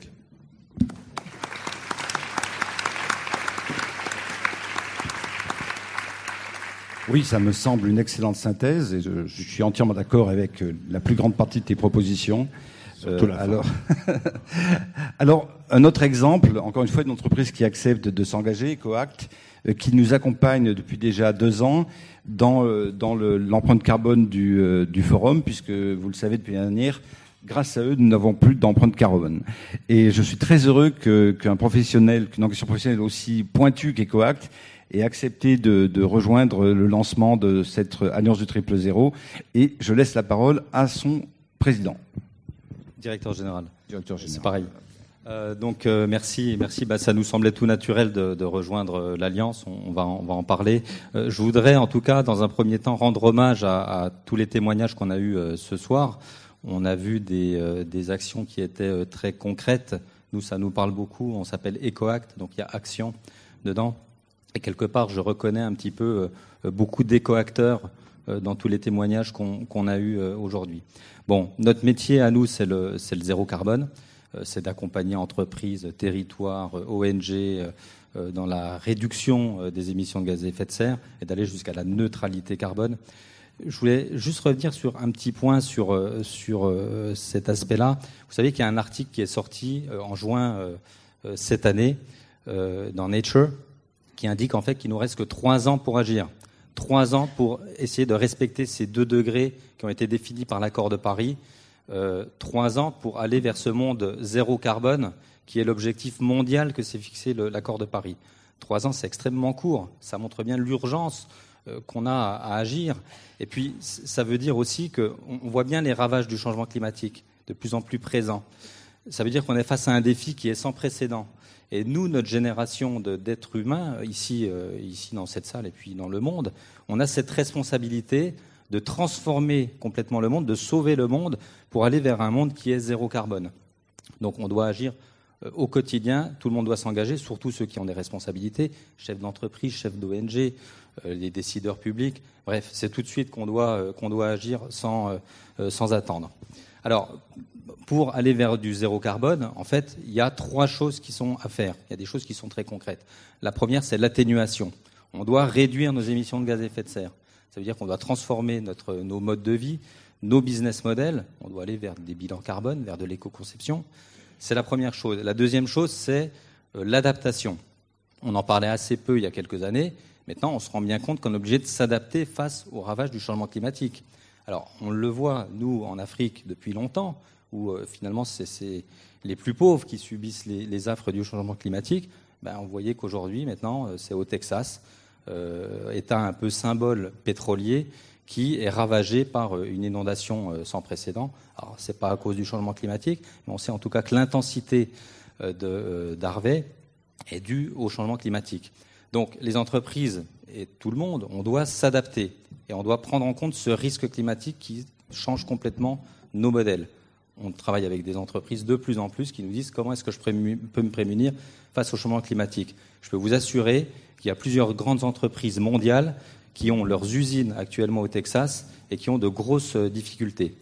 Et la troisième chose pour aller vers un monde zéro carbone, c'est la compensation des émissions. Aujourd'hui, on a des outils qui sont à disposition, qui commencent à être matures. Euh, donc, on doit euh, finaliser tout ce process vers de la neutralité carbone et vers la compensation des émissions on a ce devoir, dans cette compensation, de aussi financer des projets qui sont dans les pays du Sud. On a un devoir de solidarité climatique, donc on doit euh, aider euh, euh, aussi ces pays-là. Voilà en quelques mots. Donc, j'invite tout le monde, en tout cas, à rejoindre cette alliance qui est mondiale et qui est en train de prendre corps. On a besoin de toutes les énergies. Nous, on contribue à notre, à notre échelle, mais c'est vraiment toutes les grandes entreprises, toutes les grandes ONG, les citoyens qui doivent s'engager. Aujourd'hui, on ne peut plus attendre.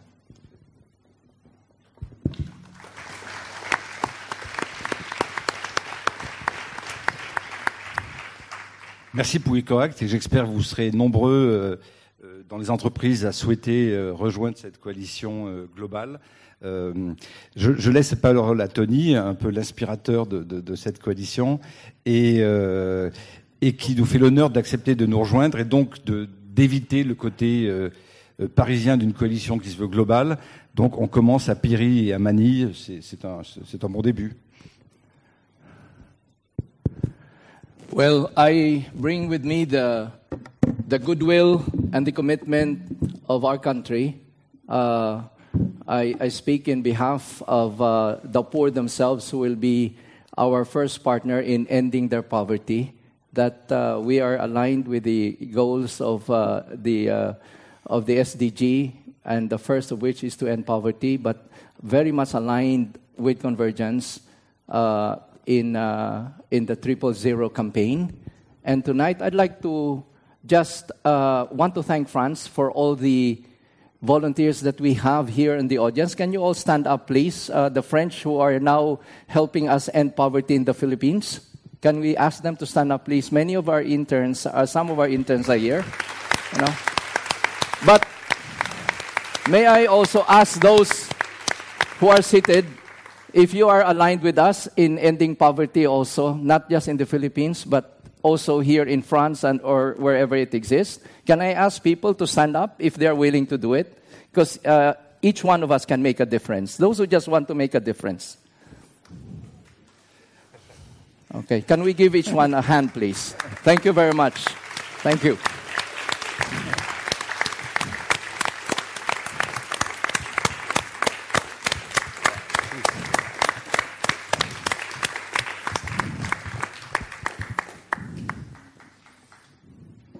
Je ne peux même pas clôturer après, Tony, puisqu'il nous a tous obligés à nous.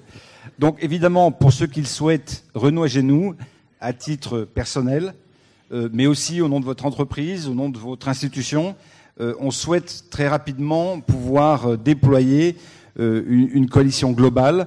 Et donc, n'hésitez pas, pour ce que vous êtes, pour ce que vous représentez, pour ce que vous faites, pour ce que vous serez, enfin tout ça, à venir nous rejoindre pour porter un message plus global qui peut, autour de ce triple zéro, à la fois euh, symboliser les questions de sortie de la pauvreté et la construction apparemment contradictoire de, de, lutter contre le changement climatique. Comment pourrons-nous tous ensemble arriver à solliciter les, les ressources de cette planète deux, trois, quatre fois plus que maintenant si nous souhaitons sortir tout le monde de la pauvreté et en même temps comment pouvons-nous faire en sorte que, les, ressources de la planète dont, nous avons utilisé notre quotient annuel au mois de juillet, euh, nous les utilisons euh, euh, deux fois moins pour arriver décembre. Donc comment utiliser trois fois plus de ressources avec deux fois moins d'effets? Et ça, assez rapidement. Et c'est cette contradiction-là qu'on voudrait arriver à, à passer. Comme on ne peut pas changer de planète, il faut qu'on arrive à changer de monde. Et rapidement. Et euh, comment euh, Eh bien, on espère que le triple zéro va être euh, une des façons d'y arriver. Donc, merci pour vous d'être là ce soir. Vous pourrez dire plus tard que c'est à 22h47 qu'a été lancé formellement l'appel que nous avions lancé ensemble avec Tony euh, aux Philippines, non, en Birmanie, à Rangoon, il y a six mois, et on se donne un an pour arriver à faire de ce qu'a été de, de ce que a été Convergence un événement parisien euh, où on a pu réunir toutes les bonnes volontés d'où qu'elles viennent, euh, quelque chose de beaucoup plus global et de plus ambitieux qui, nous l'espérons, sera une contribution euh, certes modeste, mais aussi ambitieuse, tout en étant réaliste. Les trois ensemble, c'est probablement mieux pour, pour ce nouveau monde. Merci à tous. merci pour être là ce soir. Et à très bientôt pour la coalition du triple zéro et le prochain Convergence. Merci.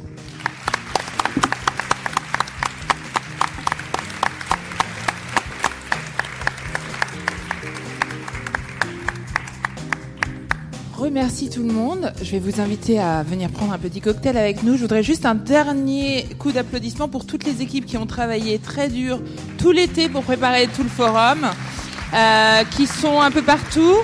Euh, qui n'ont euh, pas beaucoup dormi ces dernières semaines et ces derniers jours. Et, et je vous remercie d'être venus et j'espère vous voir l'année prochaine. Bonne année à tous.